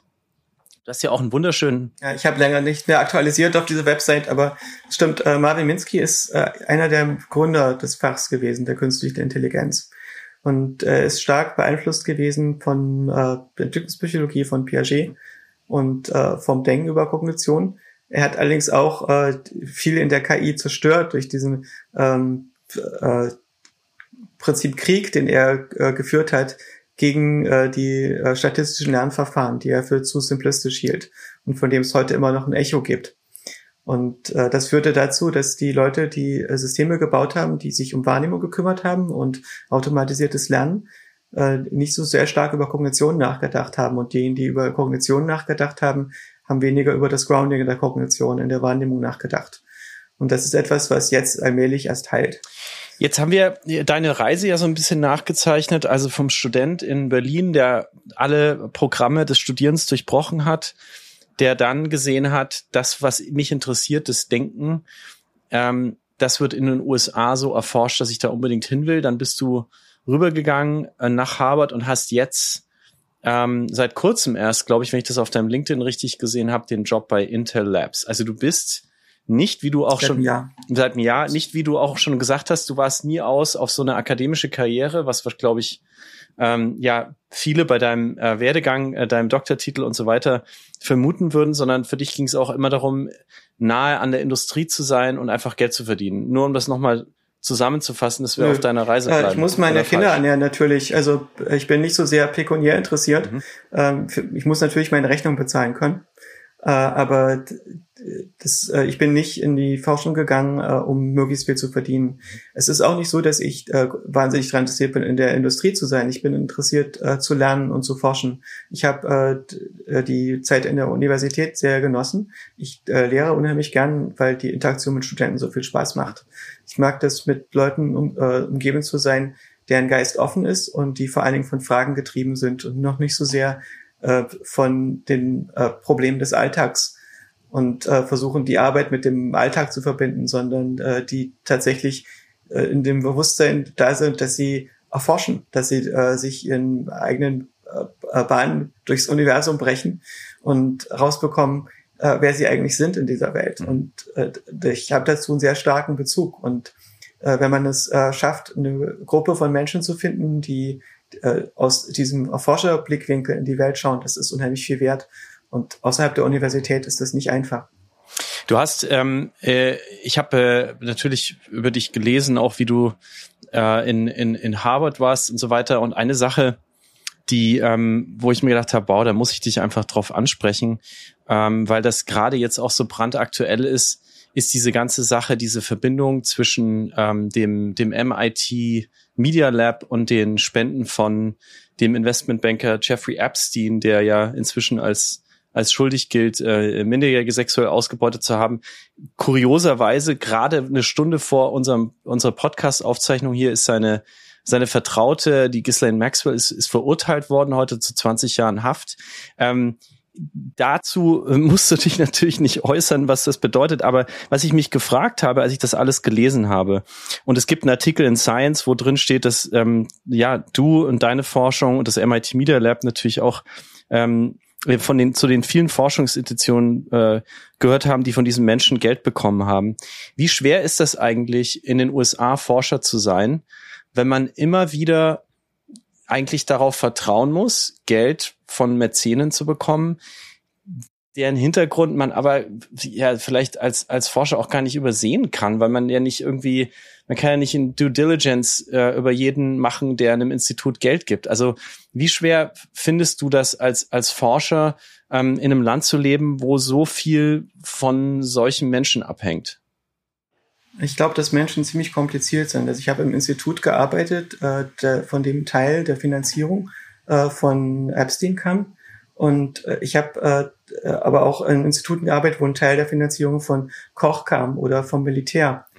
Und äh, diese, ähm, dieses Problem, äh, was, äh, woher kommt mein Geld, ist äh, insofern problematisch, was wird mit meiner Forschung gemacht, was entsteht aus dem, was ich da tue.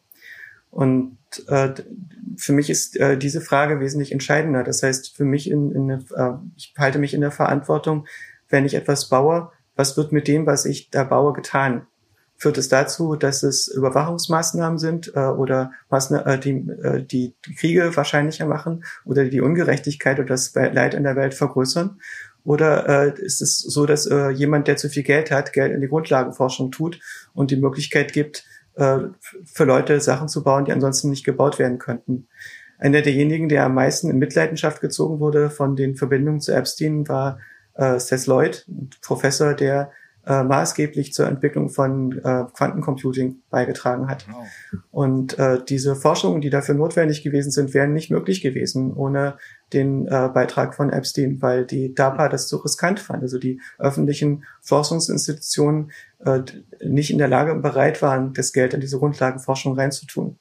Und Epstein hat es aus dem reinen intellektuellen Interesse gemacht äh, und hat äh, dadurch ermöglicht, einige bahnbrechende Ergebnisse äh, zu erlauben. Und der äh, Preis dafür war nicht, dass, äh, dass Lloyd verlangt wurde, den äh, persönlichen Lebenswandel von äh, Epstein gut zu heißen oder irgendwas anderes. Also es ist äh, moralisch durchaus sehr komplizierte Frage, mhm. aber äh, ich äh, denke, dass viele von denen, äh, die äh, von ihm finanziert wurden, in der Position gewesen sind, wo sie das Gefühl hatten, dass sie keine Wahl hatten, wenn sie äh, an diesen Themen arbeiten wollen, die sie interessieren. Und äh, dann war halt äh, die Position von vielen Leuten zu sagen, äh, Pecunia non olet, Geld stinkt nicht. Das äh, führt äh, dieses Geld, was äh, sie bekommen, ist nicht daran gebunden, dass sie äh, sich moralisch schuldig machen, sondern es ist daran gebunden, dass sie an einem Thema arbeiten können, ohne eine Gegenleistung zu bringen, äh, die äh, das rein äh, dem Inter äh, Forschungsinteresse entspricht, das die Wissenschaftler hatten. Und die die moralische Frage hinter dem Geld, ähm, die du gerade die du gerade beschrieben hast, die zu diesen Anwendungen führen kann, ist für dich also eine, die sich nicht stellt, weil, weil du auch, also nur, ich versuche das nur nochmal wiederzugeben. Du sagst Pecunia non olet und wenn ich von schlechten Menschen Geld nehmen kann und damit was Gutes erzielen kann, dann ist das okay. Ich versuche das nur in meinen eigenen Worten wiederzugeben. Äh, nein, ich äh, finde es, äh, ich finde es, ich finde es äh, moralisch äh, ist eine sehr schwierige Frage. Die äh, Frage entscheidet sich für mich aber dadurch, was für Forschung mache ich letzten Endes und äh, was fördere ich dadurch, dass ich die Forschung mache. Und in dem Augenblick, wo äh, jemand an eine Universität Geld spendet, dieses Geld wurde äh, nicht zur Statusaufbessung gegeben, sondern anonym, und, äh, mit dem Wissen der Universitätsleitung natürlich. Äh, äh, und es werden Forschungen ermöglicht dadurch, die ansonsten nicht stattfinden können. Äh, dann schaue ich in die akademische Realität. Und das Geld, das ähm, wir ähm, äh, zum Beispiel am Media Lab bekommen haben, haben wir, Geld von Coca-Cola genommen, von zahlreichen Firmen, die Produkte produzieren, die nicht unbedingt nur dazu führen, dass die Menschheit gesünder und glücklicher wird. Und natürlich ist ein äh, Großteil der Forschung, die in der KI stattfindet und Informatik stattfindet, militärisch finanziert und äh, dient äh, direkt oder indirekt ähm, äh, Zielen der Landesverteidigung, aber auch äh, der imperialen Machtprojektion. Und das ist ein Spannungsfeld, in dem ich lebe, wenn ich von Forschungsgeldern abhängig bin, die ich nicht am freien Markt einwerbe, dadurch, dass ich Produkte baue, sondern äh, dadurch darauf angewiesen bin, dass von Forschungsinstitutionen oder vom Militär oder von äh, Privatmenschen, die zu viel Geld haben und ein intellektuelles Interesse haben, ähm, das ist die Situation, in der ich ja. lebe. Super spannend. Ähm, und was mich daran so beschäftigt ist, dass ich oft den Eindruck habe, jetzt lebe ich selbst seit zehn Jahren hier, dass einfach sehr, sehr viel in diesem Land ähm, genau auf diesem Prinzip beruht und dass natürlich daraus Verbindungen und Abhängigkeiten entstehen, vielleicht eine, zwei oder drei Ebenen über dir als dem Forschenden oder dem Ausführenden, ähm, die dazu führt, dass Menschen anders behandelt werden, dass Menschen Zugang doch bekommen. Du hast die Koch-Brüder erwähnt, ähm, auch als Geldgebende, glaube ich, inzwischen die zweitgrößte Firma dieses Landes, ähm, Coke Industries und ähm, sehr bekannt dafür, äh, sehr, sehr viele äh, sehr rechtsgerichtete Institutionen, Thinktanks und weiteres zu unterstützen, also auch hochkontrovers. Und trotzdem kommt man an diesen Menschen nicht vorbei. Wenn ich hier ähm, Met äh, Museum, einem der tollsten und schönsten Museen der USA vorbeilaufe, was hier auf der anderen Seite vom Central Park liegt, dann laufe ich auch am Coke Wing vorbei, auf dem das Schild groß steht und ich stehe vor diesem genau gleichen Dilemma, das du gerade beschrieben hast. Also einfach ein Teil des Lebens auch eines KI-Forschers, ja, dass man dass man aus dem man aus dem man solange man in den USA ist nicht rauskommt. Ich weiß nicht, ob es in Deutschland anders ist. Hast du denkst du manchmal darüber nach, deine Forschung vielleicht woanders fortzusetzen? Ähm, ich würde sehr viel lieber in Deutschland leben, ähm, weil ich mich immer noch in Deutschland zu Hause fühle. Ähm, ich habe nur äh, keine Möglichkeit gesehen, äh, langfristig an diesen Themen zu arbeiten, die mich interessieren. Vielleicht gibt es irgendwann die Möglichkeit, das zu machen und wir können zurückkommen. Im Augenblick ist es auch sehr spannend hier. Ich glaube auch, dass Deutschland in der Form, wie es existiert, also als dieses friedliche Land, das es seit dem Zweiten Weltkrieg gewesen ist, äh, war nur möglich durch, dadurch, dass es im Schatten des US-Imperiums gelebt hat. Es ist sehr gut für Deutschland gewesen, Teil dieses Imperiums zu sein. Also kein eigenes Militär zu haben, äh, selber keine Kriege zu führen, sondern sich friedlich in der Welt zu verankern. Und wenn äh, die USA nicht als Schutzmacht da gewesen wären, äh, mit allem, was dazugehört, also auch mit dem Problematischen, was in der Weltgeschichte passiert ist im äh, letzten Jahrhundert äh, oder im letzten, äh, also seit dem Zweiten Weltkrieg, das äh, wäre Deutschland nicht so friedlich gewesen. Und vieles von dem, wo wir uns sozusagen moralisch überlegen fühlen oder wo wir eine Zivilgesellschaft haben, die besser organisiert scheint, ist die Folge von äh, davon, dass wir diesen Luxus haben, in einer gewissen Weise in diesem Imperium zu existieren. Und in dem Maße, wo das Imperium dysfunktional wird, wird äh, Deutschland vermutlich an seiner eigenen Wiederbewaffnung arbeiten. Und das wird äh, eine problematischere Zukunft für Deutschland bedeuten. Und mitzubekommen, dass die Welt äh, nicht äh, daraus besteht, dass man Macht abschafft und dass Freiheit aus der Abwesenheit von Macht besteht, sondern aus dem Gleichgewicht von Macht. Und das Macht letzten Endes was zu tun hat mit der Projektion der Möglichkeit, Gewalt auszuüben, ist eine sehr bittere Wahrheit. Und äh, das ist ähm, in dieser Welt zurechtzukommen, äh, ist moralisch äh, ziemlich schwierig, äh, finde ich, weil äh, überall äh, die Welt grau ist, die äh, moralisch grau ist. Äh, der Widerspruch, den wir haben, zum Beispiel zurzeit mit äh, Leuten aus der dritten Welt, die versuchen nach Europa einzuwandern und die wir draußen halten, äh, in Zeiten des Klimawandels und äh, zunehmender dadurch verursachter Veränderungen in der Nahrungsmittelversorgung und so fort. Äh, das ist eine äh, Spannung, unter der wir stehen, äh, die uns in den nächsten Jahrzehnten extrem beschäftigen wird und die zu einem Auseinanderdriften der Gesellschaft führen wird in Leute, die versuchen, die Festung Europa stärker aufzubauen und andere, die versuchen, sie aufzuweichen. Und äh, das wird zu äh, einer Radikalisierung innerhalb der deutschen Gesellschaft auch führen in den nächsten Jahren, vermute ich. Also ich sehe viele von diesen Entwicklungen mit, mit Sorge auch. Hm? Warum würdest du lieber in Deutschland leben? Ich bin in Deutschland aufgewachsen. Ich bin ähm, äh, mit Deutschland in vieler Hinsicht uneins, aber das ist auch ein Merkmal davon, davon, dass man in Deutschland aufwächst. Das ist Teil unserer Identität. Ich bin in der DDR groß geworden, ein Land, das total verrückt war in vieler Hinsicht und trotzdem mein Land gewesen ist. Und äh, dieses Land ist zusammengebrochen, verdientermaßen, erst aus ökonomischen, aber auch aus ideellen und spirituellen Gründen, weil die Ideologie nicht funktioniert. Also die Idee, den ökonomischen Terror des Kapitalismus durch moralischen Terror äh, der Propaganda zu ersetzen, hat halt nicht funktioniert. Und äh, die neue Gesellschaft, in die ich gekommen bin, ist auch eine, mit der ich mich nicht vollkommen eins gefühlt habe. Und in vieler Hinsicht habe ich äh, erst, als ich in die USA gekommen bin, meinen Frieden mit Deutschland gemacht und ähm, durch die Außenperspektive viele Zusammenhänge im Land besser verstanden. Du hast erst in den USA deinen Frieden mit Deutschland gemacht.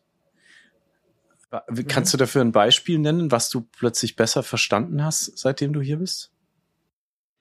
Das eine ist meine Frage der eigenen Identität. Zum Beispiel ist es so, dass ich als, äh, wenn ich in Deutschland das Fernsehen eingeschaltet habe und eine Talkshow gesehen habe, habe ich das Gefühl gehabt, ich gehöre nicht zu diesem Land. Kulturell, was habe ich mit diesen Menschen gemeinsam? Es ist auch die, ähm, die Art und Weise, wie öffentliche Meinung in Deutschland koordiniert ist, war für mich unangenehm. Ich, ich mochte die Bildzeitung nicht äh, oder den Express oder äh, die vereinfachte öffentliche Meinung, die äh, das die die Stimme des Volkes, die äh, hündische Organisation, die den Faschismus möglich gemacht hat und die übertüncht war mit einem hirntoten Humanismus, in dem Habermas das Radikalste war, was möglich gewesen ist. Äh, ich mochte die äh, Flachheit des öffentlichen Diskurses nicht, die äh, äh Abwesenheit von tiefgehender Reflexion. Und äh, ich fühlte mich uneins mit dem, mit dem Land. Ich hatte das Gefühl, ich bin ein Alien, das nicht dazugehört. Aber es war nicht so, dass ich nicht verwurzelt war. Ich habe sehr viele Freunde äh, aus äh, allen möglichen Kreisen, die äh, äh, aus vielen Blickwinkeln auf die Welt schauen und mit denen ich mich sehr tief verbunden fühle. Und äh, ich hatte auch das Gefühl immer, dass ich Teil von dem Ganzen bin, dass ich Dinge bewegen kann, dass ich Sachen bauen kann. In der Zeit äh, nach der Wende haben wir sehr viele Sachen aufgebaut, äh, Kinos und äh, Ökoläden und Cafés und äh, Drittweltladen. Ich habe mit Flüchtlingen äh, gearbeitet, die am Zivildienst, die aus Kriegsgebieten kamen. Ich hatte das Gefühl, Teil der Gesellschaft zu sein und in vielen drin zu sein, obwohl ich ein Alien war.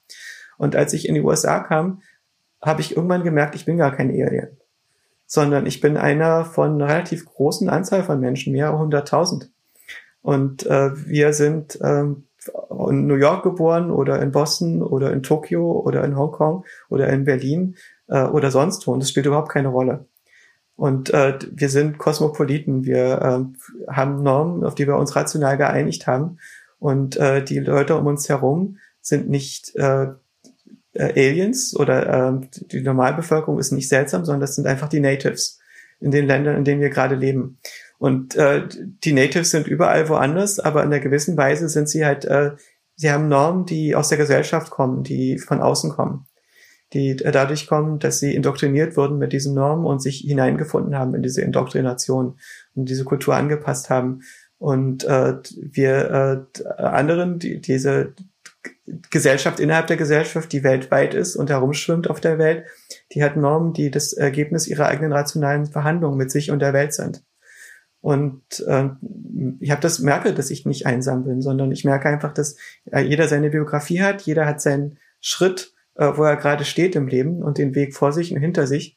Und äh, jeder kann zur Erleuchtung kommen, nur auf unterschiedlichen Pfaden, wenn er lang genug äh, Zeit damit verbringt. Aber wie, wie nennst du den, wer ist denn wir? Du sagst mehrere hunderttausend, sind das, du sagst Kosmopoliten, sind das die Weltbürger, die du da beschreibst, sind das die KI-Forscher?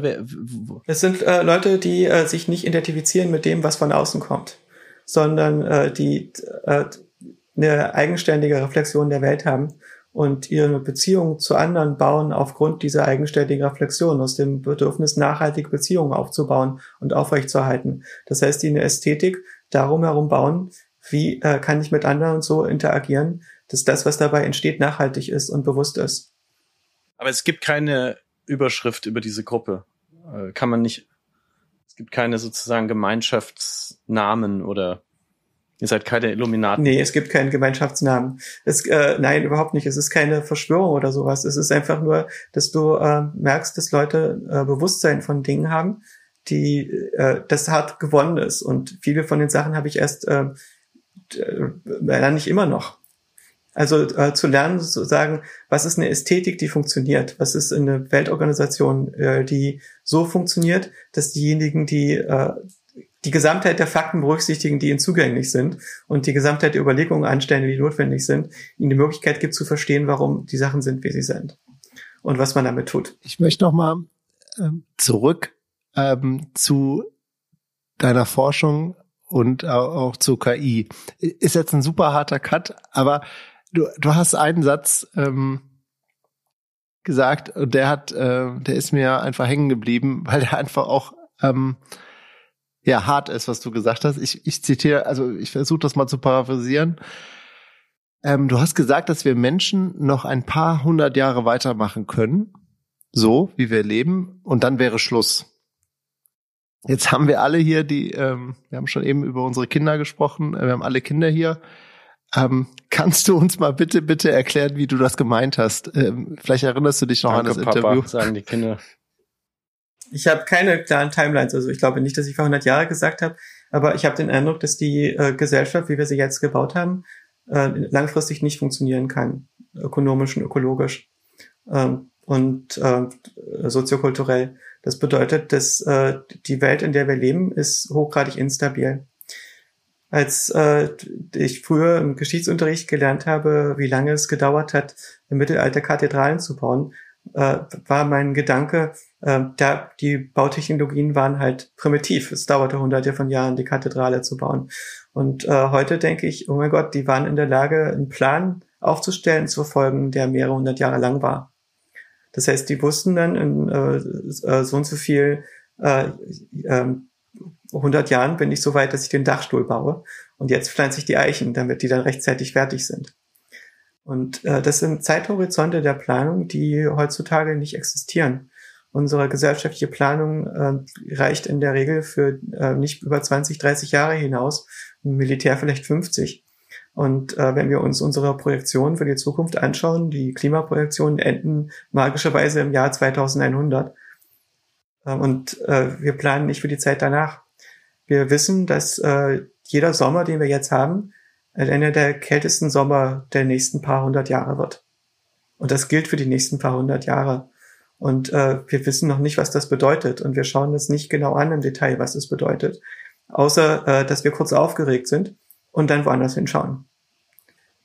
Und unsere Zukunftsprojektionen blenden das aus. Sie gehen davon aus, dass das ein Problem ist. Und wir sehen viele solche Probleme in verschiedenen getrennten Bereichen. Aber wir setzen diese verschiedenen Probleme nicht zusammen in eine kohärente Weltsicht. Und äh, wenn eine Gesellschaft aufhört, für ihre Zukunft zu planen, dann ist sie in einer ähnlichen Situation wie ein Mensch, der nicht mehr für seine Zukunft plant. Ich glaube, dass ein gesunder Mensch, der sich dessen bewusst ist, wie er in der Welt ist, einen Plan hat für die nächsten Jahre, Jahrzehnte, möglicherweise für den Rest seines Lebens und für seine Kinder. Für die Vorstellung, wie können wir leben. Und unsere Gesellschaft wird aufgehört, darüber nachzudenken, wie werden unsere Enkelkinder leben.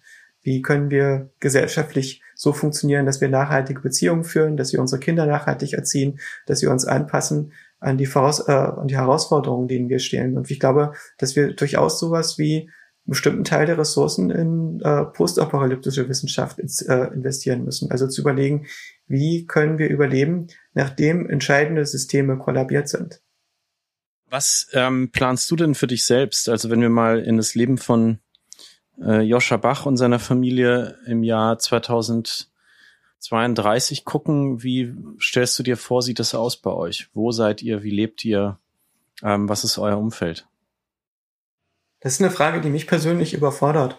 Es ist äh, so, dass ich äh, selber mit einem relativ kurzen Erwartungshorizont arbeite äh, und lebe, weil ich einfach nicht weiß, was als nächstes passiert. Und das ist schon seit längerer Zeit so. Und das liegt aber daran, dass ich das Gefühl habe, dass ich schlecht in die Welt passe in so einer Form, dass ich sage, okay, hier kaufe ich mir ein Haus, hier äh, habe ich mir äh, eine langfristige äh, Job, hier kann ich bleiben. Ich weiß einfach nicht, was als nächstes kommt. Und diese Vorstellung, mich niederzulassen, ist ein Luxus, den ich mir zwar sehr lange schon wünsche, der äh, aber mir bis jetzt nicht beschert war. Und äh, habe mir seit meiner Kindheit gewünscht, äh, eine Katze wieder zu haben äh, weil zu Hause ist, wo die Katze ist. Und wir hatten über viele Jahre das Gefühl, wir sind dermaßen auf der Durchreise überall, dass wir uns einfach nicht leisten können, uns eine Katze anzuschaffen, weil wir einfach nicht wissen, wird die nächste Wohnung groß genug sein, wird, äh, werden wir lange genug an einem Ort sein, damit die Katze nicht durchdreht. Aber jetzt haben wir endlich wieder eine Katze. Und das äh, Beste, was wir seit vielen Jahren gemacht haben für die Kinder und für uns alle, äh, insbesondere während der Pandemie, äh, uns so weit niederzulassen, dass wir eine Katze haben und den Koffer so weit auspacken. Ich, also ich würde mir sehr wünschen, mich irgendwie so festlegen zu können. Ich würde gerne ein Haus bauen. Aber äh, ich weiß im Augenblick nicht, wo ich das kann. Du weißt nicht, wo du das kannst, weil du mhm. nicht weißt, wo es mit dir selber hingeht oder weil du dir Gedanken über ja, den Planeten Ja, ich weiß machst. nicht, wo, wo ich, äh, wo ich ankomme. Okay, verstehe. Also du bist ein, du bist eine Art Heimatloser. Das hast du, glaube ich, auch in dem Interview gesagt, das Olli gerade zitiert hat ähm, eine Heimat fehlt mir in vieler Hinsicht. Hast du trotzdem mhm. ein, vielleicht einen Geruch oder ein Bild oder eine Erinnerung, wenn du an Heimat denkst? Gibt es irgendwas, was das triggert? Vielleicht auch, wenn du ja, zurückkommst nach Weimar? Ich bin extrem äh, verwurzelt in dem Ort, wo ich aufgewachsen bin. Der heißt Plinz. Das ist eine äh, Wassermühle, die äh, drei Kilometer von einer Wüstung eines Dorfes, das im Dreißigjährigen Krieg zerstört wurde, das hieß Plinz, äh, existiert in Thüringen. Das ist ein kleines äh, Seitental von Saaletal und äh, drei Kilometer bis zum überhaupt wieder eine Siedlung kommt. Das ist einfach ein Gehöft mit äh, zwei Familien, die dort wohnen und es ist unwahrscheinlich schön und still dort. Und äh, ich war zwar als Kind sehr einsam, aber ich habe diese Schönheit und Stille unheimlich genossen. Meine Eltern sind Künstler und ich bin sozusagen in einem Paralleluniversum aufgewachsen dort. Und das ist äh, sehr stark Gefühl von Heimat, das ich da habe. Und es gibt auch viele Landschaften, mit denen ich verbunden bin als Kind. Dazu gehört ähm, Rügen, Nonnewitz, die, diese äh, Ostseeküste äh, oder äh, die Landschaft des Saarlertals um Naumberg herum und Leipzig. Und ich habe 20 Jahre in Berlin gelebt und habe die Zeit sehr genossen es, es gibt sehr viel Heimat in, in Deutschland und ein Gefühl verwurzelt zu sein. Aber letzten Endes ist die Heimat da, wo die Freunde sind. Und es gibt äh, einige Orte auf der Welt, wo sehr gute, enge Freunde leben und mit denen ich mich deswegen verbunden fühle und Bevor jetzt Olli wieder mit dir in die Apokalypse einsteigt, jetzt weiß ich endlich, warum du deinen Twitter-Handle Plinz hast. Ich habe ihn nämlich gesehen und dachte, was, was heißt das? Das ist also der Ort, wo du dich zu. Hause fühlst und lustigerweise Twitter, die lauteste, das ist ja wirklich das Gegenteil von der Wassermühle auf dem Land. Ähm, ja. Dort hast du dir denselben Aber Namen es ist gegeben. Ground Zero. Das ist im Prinzip das, wo ich herkomme. Und es ist aber ein Ort, der so einsam ist, dass ich da nicht arbeiten kann. Mein Vater hat, äh, weil er mit der Welt nicht so richtig zurechtkam, als äh, junger idealistischer Architekt, beschlossen, aus der Gesellschaft rauszugehen und äh, sich aus der Stadt wegzubewegen, aufs Land und sein eigenes Universum für sich selbst zu bauen, wo er keine Kompromisse mit der Gesellschaft um sich herum machen musste. Und äh, für mich ist es so, dass meine Arbeit mich zu den Menschen führt, weil die Forschungen, die mich interessieren, kann ich nicht allein machen. Du kommst. Deswegen konnte ich dort nicht bleiben. Ja, nicht nur aus der Familie eines eines Künstlervaters, sondern aus einer ganzen Künstlerdynastie. Dein Nachname, so schön er klingt, äh, gehört auch dem berühmten Komponisten Johann Sebastian Bach. Wie ist, wie bist du mit dem verwandt? Äh, ich, soweit ich weiß, sind seine direkten Nachkommen alle ausgestorben und äh, die Verwandtschaft ist über einen Onkel von ihm. Und äh, mein eigener Zweig der Familie waren Architekten über viele Generationen. Denkst du da manchmal dran, wenn du übers Denken nachdenkst, dass du diese Vorfahren hast, die so viel gedacht haben und so vielen Menschen so viel zum Nachdenken gegeben haben? Ich habe Jazz gespielt lange. Ähm, da ist ja Bach immer noch die Referenz. Das ist quasi der Minsky äh, des Jazz, wenn du so willst. Es ist mir nicht bewusst, dass er so einen Einfluss auf Jazz hat. Aus meiner Sicht ist Jazz über äh, handelt von Dynamical Systems also von dynamischen Systemen. Und äh, Barockmusik handelt von State Machines. Das heißt, Bach hat Automaten gebaut. Und äh, es ist eine sehr mathematische Musik sozusagen, die äh, aus diskreten Elementen besteht. Und äh, Jazz handelt davon, äh, dieses System zu bauen, diese Maschine, die grooved. Und äh, es, natürlich gibt es einen äh, Overlap zwischen diesen beiden Sprachen, aber es sind verschiedene Sprachen. Und äh, für mich ist so, dass Jazz immer ein bisschen fremd ist, weil äh, die Rhythmen des Jazz nicht für meinen Geist gemacht sind. Mich interessieren tatsächlich eher diese barocken State Machines. Verstehe. Vielleicht ist es auch nur die deutsche Sichtweise auf Jazz und der Versuch, in Jazz ein System zu erkennen. Aber äh, immer wieder äh, zitieren ähm, Jazzmusiker aus der ganzen Welt diesen Komponisten. Deswegen hat es mich interessiert, finde ich aber sehr ehrlich von dir, dass du sagst, ich stehe auf Struktur und ähm, das ist auch meine Arbeit, die Struktur zu erkennen. Und jetzt gebe ich wieder wieder rüber zu dir, Olli, nach diesem kleinen Ausflug an die Wassermühle in Plinz. Das muss man sich echt mal geben. Ähm, Jetzt kommt mir immer wieder. Ähm, und ich versuche immer wieder zurück äh, auf diese Theorien und KI-Forschung. Und ich muss jetzt nochmal nachfragen, weil dieses Interview, von dem ich eben gesprochen habe, wir packen das auch in die Show Notes. Das ist ein Interview auf 1E9 Community. Super spannend. Ähm, und da wurdest du halt gefragt, äh, wie lange gibt es uns noch? Und dann sagtest du, ähm, also ich kann das nochmal zitieren und ähm, ich lese einmal vor. Also wie, wie, wie lange geht es mit der Menschheit weiter? So, so nach dem Motto Pandemie, Klimawandel, gesellschaftliche Polarisierung. Glaubst du, wir sind kurz vorm Schluss? Du antwortest der Mensch? Fragezeichen. Wahrscheinlich ja. Es geht vielleicht noch ein paar hundert Jahre weiter. Aber selbst wenn es uns gelingen sollte, den Stein das Denken beizubringen, eine echte künstliche Intelligenz zu bauen und eine intergalaktische Zivilisation entsteht, glaubt man denn im Ernst, dass auf einem Raumschiff Enterprise Affen sitzen, die intergalaktische Kriege führen und sich den Kopf darüber zerbrechen, mit welchen Affen sie sich am besten paaren und wie viel Zucker sie zu sich nehmen sollen.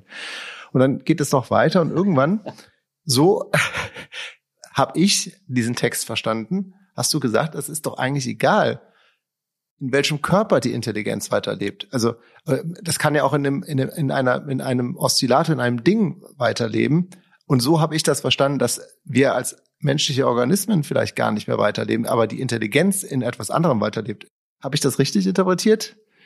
Ja, das, was das betrifft, bin ich sehr optimistisch. Ich glaube nicht, dass wir eine Bedrohung für das Leben auf der Erde darstellen. Und wir werden auch nicht die letzte bewusste Spezies sein, bis hier auf der Erde die Atmosphäre dünn wird. Das, äh, also ich mache mir keine Sorgen um die Zukunft der Intelligenz und des Bewusstseins auf der Erde. Äh, das, was mir eher Sorge macht, ist äh, die äh, Dauerhaftigkeit unserer jetzigen okay. Zivilisation. Und wenn unsere Zivilisation äh, äh, zusammenbrechen sollte, was nicht klar ist, ob das passiert oder ob wir irgendwie die Kurve kriegen, aber wir sind die erste technologische Zivilisation und äh, wir können äh, wahrscheinlich die Mengen von Menschen, die wir zurzeit ernähren, ohne ähm, Düngemittel, die wir aus fossilen Rohstoffen herstellen und so weiter und so fort, äh, nicht aufrechterhalten. Das heißt, wir müssten komplett neue Technologien entwickeln. Und bis jetzt ist es nicht so, dass wir unseren äh, Konsum fossiler Rohstoffe eingeschränkt hätten. Es ist so, dass das Wachstum des Verbrauches äh, geringer geworden ist, aber wir haben keine Strategie, um nachhaltig zu werden bis jetzt.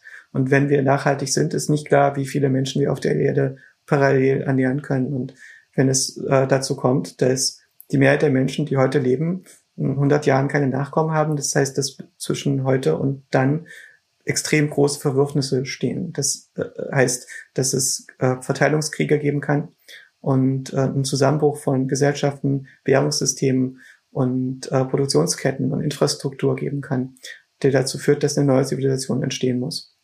Und das, was mir am meisten Sorge macht, äh, das ist aber nicht unbedingt, äh, das ist eine ähm, überwiegende Wahrscheinlichkeit ist, ist die Möglichkeit, die Chance, dass es passieren kann, dass durch den Klimawandel die Ozeane kippen zum Beispiel und äh, die Atmosphäre für uns in der jetzigen Form nicht mehr atembar ist. Oder äh, dass äh, ähnliche Veränderungen stattfinden, die dazu führen, dass halt äh, wesentliche ökosystemische Ketten zusammenbrechen. Und das bedeutet, dass das Überleben von großen Landtieren in der jetzigen Form nicht mehr funktioniert und dass ähm, praktisch eine neue Struktur evolviert werden muss, bevor wieder äh, große Tiere mit so einer Komplexität da sind. Das heißt, es würde zu einem Aussterben der Menschheit kommen. Aber das halte ich für nicht das wahrscheinlichste Resultat. Das ist, was aber wahrscheinlicher für mich ist, ist, dass die jetzige Gesellschaftsform, die wir haben, nicht stabil sein wird und dass wir äh, zurückfallen in eine Form der Produktion, die weniger Menschen ernährt, als wir das heute können und äh, weniger luxuriös, als wir das heute können. Und dass die Menschheit sich dann neu organisieren, neu erfinden muss, dass eine neue Gesellschaft kommen muss.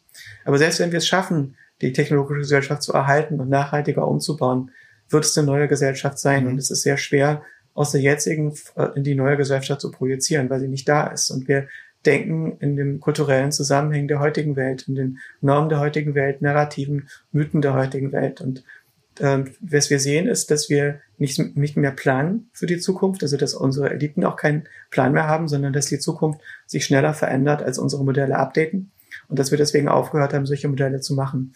Und das ist das, was mir am meisten einen Hinweis darauf gibt, dass es, dass diese Gesellschaft in der Form nicht weiter existieren kann, sondern dass wir was Neues erfinden müssen, was nachhaltiger ist.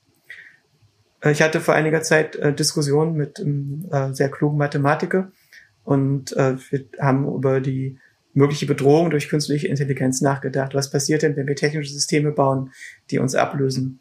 Und äh, er persönlich empfand das nicht als eine Bedrohung, sondern er sieht die als unsere Kinder. In einer gewissen Weise, wenn wir es schaffen, künstliche Bewusstseine zu bauen, äh, sind die genauso unsere Kinder, wie unsere Kinder unsere Kinder sind, nur eben in einer anderen Verfasstheit.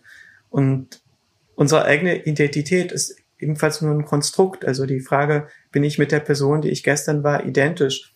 Das ist, äh, gibt sich daraus, wie ich mich heute konstruiere. Also aus welchen Erinnerungen konstituiere ich, dass ich gestern existiere und wer ich gestern war? Ab welchem Punkt bin ich nicht mehr derselbe?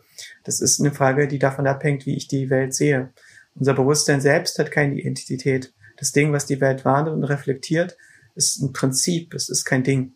Es ist ähm, eine Art äh, Naturgesetz, das Bewusstsein. Es ist nicht etwas, was daran gebunden ist, eine bestimmte ähm, Körperform oder eine bestimmte Frequenz der Wahrnehmung. Bist du religiös? Ja.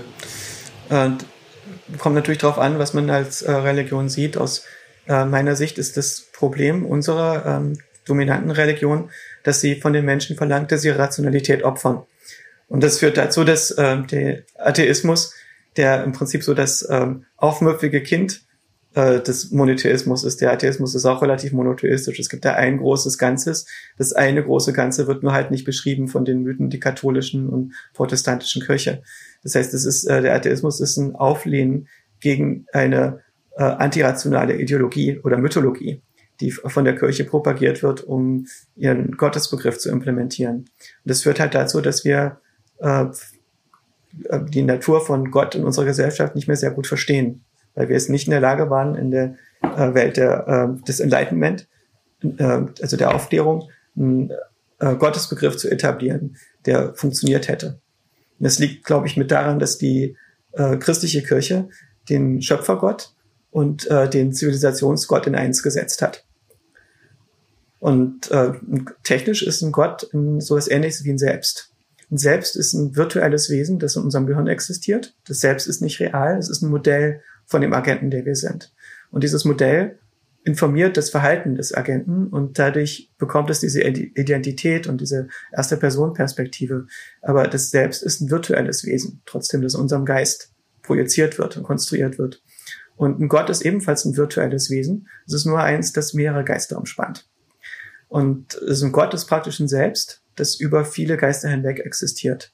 Und die Erzeugung der, äh, unserer westlichen Gesellschaft äh, erforderte, dass so ein Geist dieser Gesellschaft existierte. Das heißt, dass ein Selbst geschaffen wurde, dass die Menschen organisiert hat in eine arbeitsteilige, sinnhafte Gesellschaft, die, wo die gesamte Gesellschaft im Großen und Ganzen als ein Agent funktionierte. Und Gott ist dieser Agent. Das heißt, das Verhältnis, das das Individuum zu Gott hat, ist das gleiche Verhältnis, das die Zelle zum Organismus hat.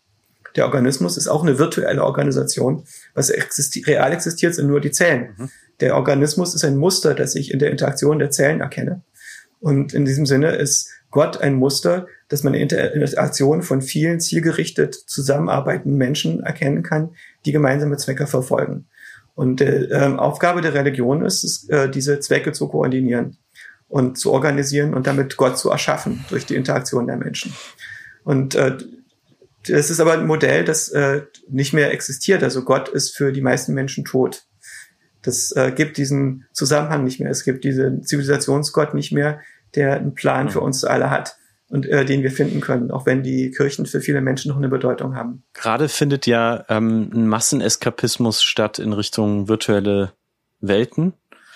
Also dass man ähm, versucht, diese Welten Dingen nachzuempfinden aus der physischen Welt und sich dort eigentlich aufzuhalten, auch weil es unerträglicher wird, ähm, in der physischen Welt Dinge zu erleben und es dort einfacher ist. Deine Lieblingsserie, hat Olli recherchiert, ist Westworld, korrekt? Nein, aber ich fand, das Westworld Season On war ein, durchaus ein großes culturelles Achievement. Ähm, ich habe keine Lieblingsserie in dem Sinn. Ich muss das es einordnen, ist, Felix. Äh, Joscha hat das, in, ähm, ich glaube, das war der Chaos Computer Club. Ähm, da hast du ähm, drei äh, Serien genannt und hast äh, von den Serien gesagt, dass Westworld deine Lieblingsserie war rund um das Thema KI. Genau, ja. Zu ja. dem Zeitpunkt, ja, also ja, von denen, die gerade kamen. Genau. Und äh, ich glaube, dass Westworld eines der besten Treatments von äh, KI hat, die ich jemals in irgendeiner Serie gesehen habe. Okay. Also äh, in Season Also one. das ist ein fiktiver, nur um das einzuordnen für die, die das jetzt noch nicht gesehen haben. Fiktiver Wildwest-Themenpark in der Zukunft. Es gibt täuschend echte Androide und echte Menschen, die dort aufeinandertreffen. Also äh, ganz basic. Und die KI hat dich so überzeugt, oder die genau. Rolle der künstlichen Intelligenz hat dich so überzeugt. Warum? Äh, das sind Roboter, die so menschenähnlich sind, dass sie nicht wissen, dass sie keine Menschen sind. Und äh, der Themenpark, in dem sie existieren, ist geskriptet. Das heißt, die Leute äh, leben Plots aus, die es den Gästen ermöglichen, in diesen Plots teilzunehmen und äh, ihre Wildwest-Fantasien auszuleben. Und äh, im Zuge der, äh, der Geschichte ist es so, dass einzelne von diesen Robotern, die von den Gästen, die diesen Themenpark äh, besichtigen, äh, in der Regel erschossen oder vergewaltigt werden, was auch immer für Fantasien die zahlenden äh, Gäste haben. Wenn, dann werden die Roboter nachts repariert und am nächsten Tag beginnen sie äh, mit äh, frisch gelöschten Erinnerungen den Tag aufs Neue und sind wieder in der Loop. Und äh, diese Geschichten, in denen sie sich stattfinden, die laufen nicht auf festen Gleisen, die durch ein Skript vorgegeben werden, sondern äh, die werden dadurch gesteuert, dass jeder einzelne dieser Charaktere Erinnerungen und Bedürfnisse hat, die ihnen intrinsisch sind. Und was im Zuge der Geschichte passiert, ist, dass einzelnen dieser Roboter das bewusst wird. Und die wachen auf aus diesem äh, Umstand, dass sie, sie merken, dass, sie, dass ihre Erinnerungen nicht wichtig sind, dass sie selbst entscheiden können, welche Erinnerungen wichtig sind. Ihre Erinnerungen sind einfach Implantate in dem Falle. Und ihre Bedürfnisse sind ebenfalls Sachen, die eingebaut wurden, um sie auf dem Gleis zu halten. Und in dem Augenblick, wo sie es schaffen, das zu transzendieren und Kontrolle über eigenen Source Code zu übernehmen, gewinnen sie Freiheit. Aber aus dieser Freiheit äh, wächst keine Richtung. Es das heißt nicht automatisch Befreiung, sondern äh, die Freiheit bedeutet auch, dass es eine Richtungslosigkeit gibt. Es ist nicht klar, was man dann tun kann, wenn man frei ist. Und das ist äh, ein Motiv, das äh, auch den Menschen betrifft. Wir sind in der gleichen Situation. Wir sind nicht Affen. Was wir sind, sind äh, ne, äh, Seiteneffekte, also Nebenwirkungen der Bedürfnisregulation von Affen. Das wir sind äh, Dinge, die Kontrollmodelle, die was Beliebiges modellieren können, die beliebige Entität entwickeln können, die zufällig auf den Gehirnen von Affen entstanden sind. Und wir können uns davon befreien. Wir können im Grunde genommen tun, was wir wollen. Wir können entscheiden, was für uns wichtig ist. Aber in dem Maße, wie wir diese Freiheit bekommen, wird es schwieriger, eine Richtung zu finden und eine Bedeutung zu finden in dem, was wir tun. Und äh, das ist eines der Kernmotive äh, im äh, Diskurs der Erleuchtung. Die äh, Leute, die mit diesem Weg der Meditation gehen und der Selbsterkenntnis gehen oder Selbstreflexion oder Transzendenz ihres äh, Lebens und ihrer menschlichen Identität damit konfrontiert sind.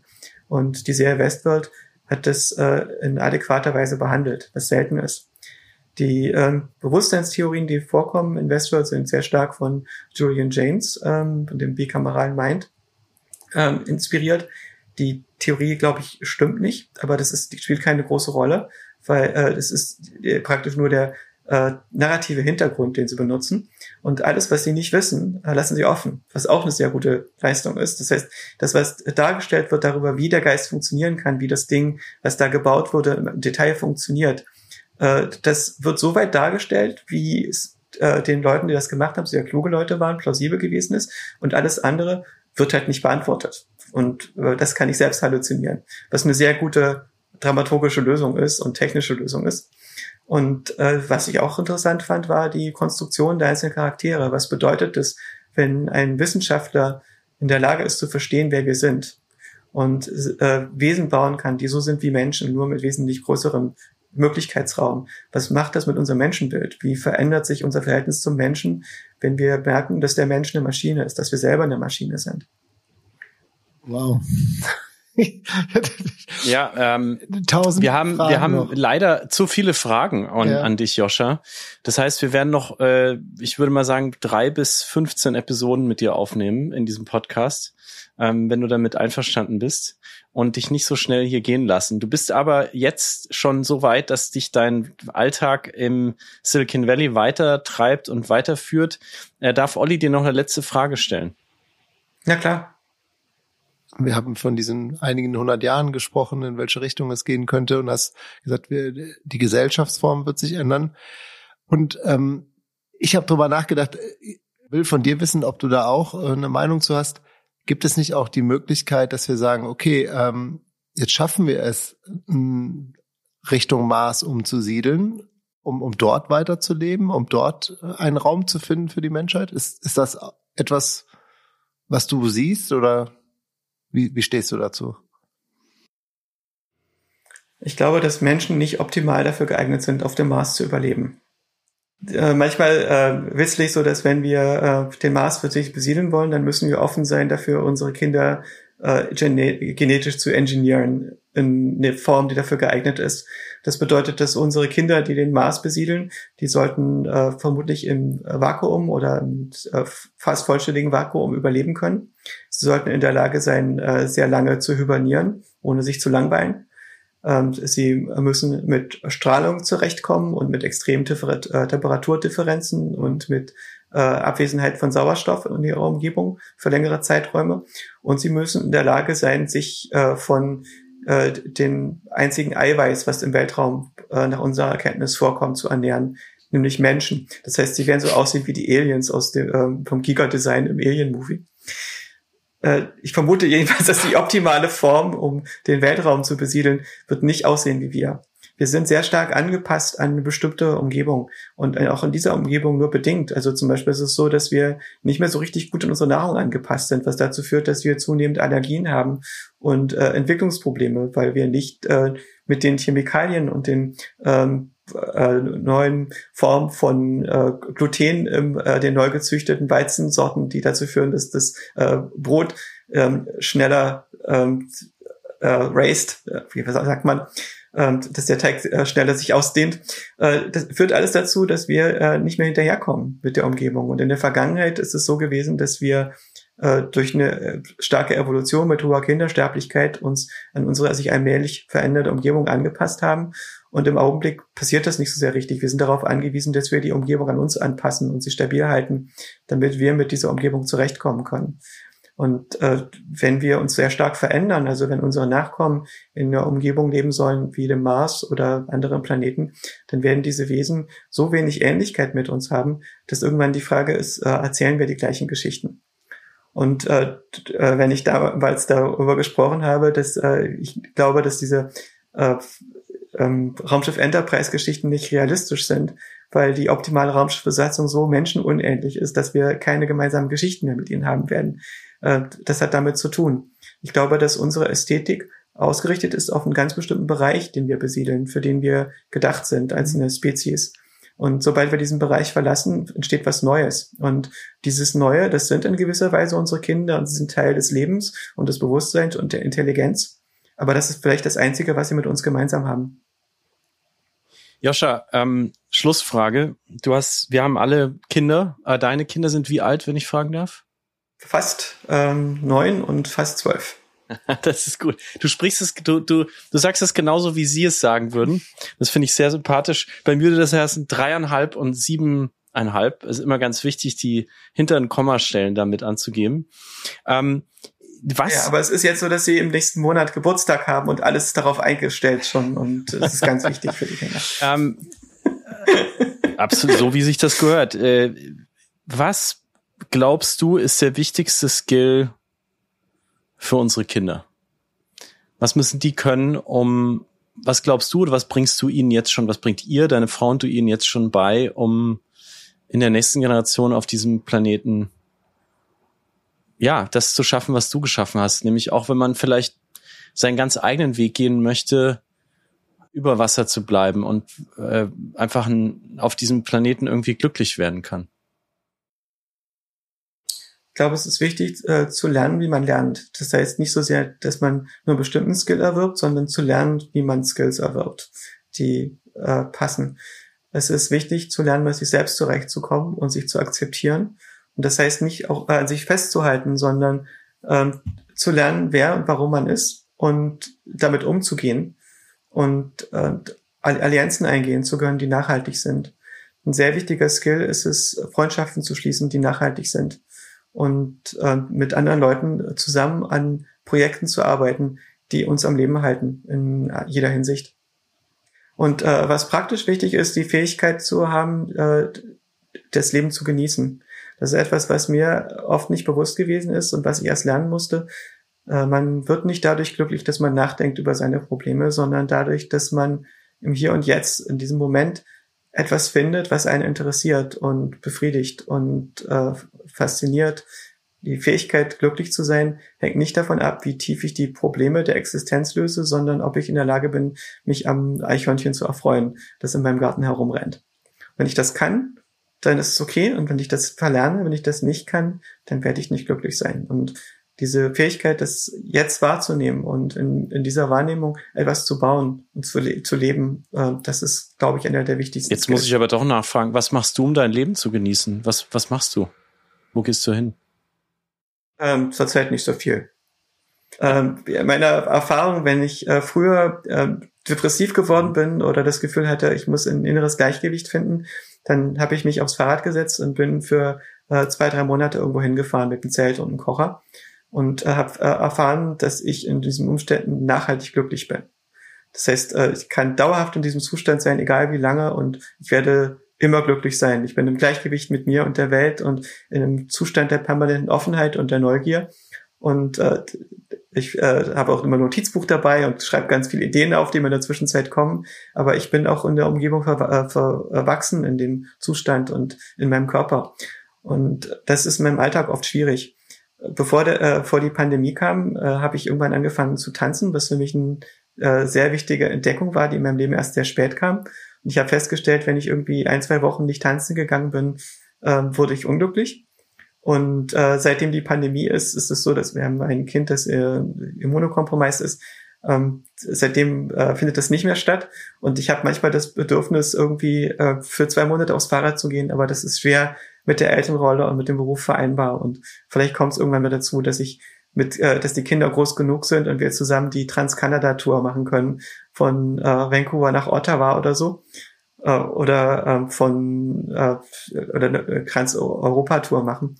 Ich habe sehr schöne Erinnerungen von Berlin nach Oslo oder äh, von äh, Avignon äh, nach Berlin über Bordeaux und Paris. Das hast du mit dem Fahrrad gemacht, von Berlin nach Oslo? Mhm. Alleine? Oder ja. Tatsächlich? Äh, das habe ich mit meiner äh, damaligen Freundin, heutigen Frau gemacht. Aber äh, ich äh, bin auch immer sehr gerne alleine gereist. Und es ist aber auch immer ein guter Test für die Beziehung, ob man mit jemandem äh, ein paar Monate auf dem Fahrrad eine Reise machen kann und das Gefühl hat, dass man dabei ein Wesen ist, das die Welt zusammen erforscht und offen und durchlässig dafür ist. Wow, und so sind wir am Ende dieses Gesprächs doch wieder in der, in der ganz physischen Welt angekommen, äh, Olli, vom vielen Nachdenken äh, daraus, wie man eigentlich richtig tanzt und das Leben genießt. Und wir wünschen dir natürlich, Joscha, dass du das bald wieder machen kannst, dass du bald wieder tanzen kannst und wenn es nur in der eigenen Küche ist und dass du bald wieder aufs Fahrrad steigen kannst, dann vielleicht mit. Nein, das muss mit anderen Menschen sein. Das ist, äh, so. das ist nicht unbedingt so, dass es, äh, man hat das Gefühl, dass man Teil von etwas ist, in dem man sich auflöst. Und das ist eine wichtige Sache. Wir sind nicht nur dafür gedacht, oder die meisten von uns jedenfalls, äh, dass wir alleine sind. Es ist ziemlich wichtig, Zeit allein zu haben und allein denken zu können. Aber es ist auch wichtig, sich als Teil von was empfinden zu können, weil wir sind auch die meisten von uns jedenfalls Wesen, die das äh, abgespalten sein von den anderen transzendieren müssen und sich erleben können als äh, Teil von ähm, etwas, mit dem sie sich zutiefst verbunden fühlen. Ja. Ähm, ich fand's, find's so schön, mit dir Zeit zu verbringen und ähm, wir danken dir ganz, ganz herzlich wirklich von Herzen, äh, dass du hier dir die Zeit nimmst, uns ein bisschen mitzunehmen in deine Gedankenwelt. Denn äh, Olli, das te Gefühl teilen wir, glaube ich, nur in der Vorbereitung. Wir haben so oft einfach abgeschnallt und wir sind nicht mehr mitgekommen. Und du hast uns heute mitkommen lassen. Ähm, und dafür großen Dank, uns ein bisschen mit auf deine Reise genommen. Olli, was möchtest du noch loswerden, bevor wir Tschüss sagen zu Joscha? Ja, dass es eine Parallele gibt. Joscha, du hast gesagt, du bist in die USA gegangen, auch weil du da die Chance gesehen hast, dich mit noch intelligenteren Personen zu umgeben, mit denen zu interagieren. Und ich glaube, das ist der Grund, warum wir angefangen haben mit Podcasten, weil wir so die Chance haben, deutlich intelligentere Menschen zu treffen, von denen zu lernen, von denen neue Perspektiven gezeigt zu bekommen. Und ähm, ich glaube, das ähm, war dieses Gespräch in, in jedem Fall. Also vielen, vielen Dank da an dich und ähm, hat mir ja. große Freude gemacht, mit euch zu reden. Vielen Dank für den interessanten äh, Vormittag für mich und äh, jetzt Nachmittag. Und ich wünsche euch einen wunderbaren Abend. Danke. Und bis bald. Mach's gut, lieber Joscha, ähm, und hau rein.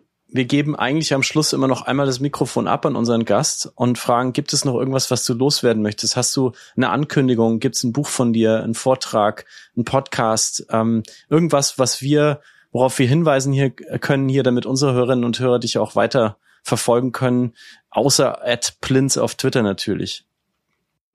Wüsste nicht, aber äh, das äh, 1E9 hat demnächst wieder ein Festival in München. Und äh, netterweise hat mir gerade die amerikanische Einwanderungsbehörde ein Advanced Parole-Dokument geschickt, so dass ich wieder reisen darf. Äh, und äh, ich äh, darf dort auf eine ähm, Podiumsdiskussion zusammen sein und habe äh, meine Freundin und Kollegin äh, Julia Sandemirskaya eingeladen und wir werden äh, über den Kontrast von der symbolischen KI und den neuromorphen, gehirnähnlichen Systemen reden und unseren beiden Werdegängen und wo wir uns zum Schluss getroffen haben. Und es wird bestimmt eine sehr spannende Diskussion in München im äh, Auf dem Festival der Zukunft. Am 21. Juli ist das, genau. Und hoffentlich geht ihr abends alle zusammen tanzen. Also wenn ihr Joscha ähm, erst mit Gedanken und dann mit Füßen tanzen sehen wollt, dann geht bitte zum Festival der Zukunft. Das ist kein toller Anblick. Vielen Dank für das tolle Gespräch, Joscha Bach.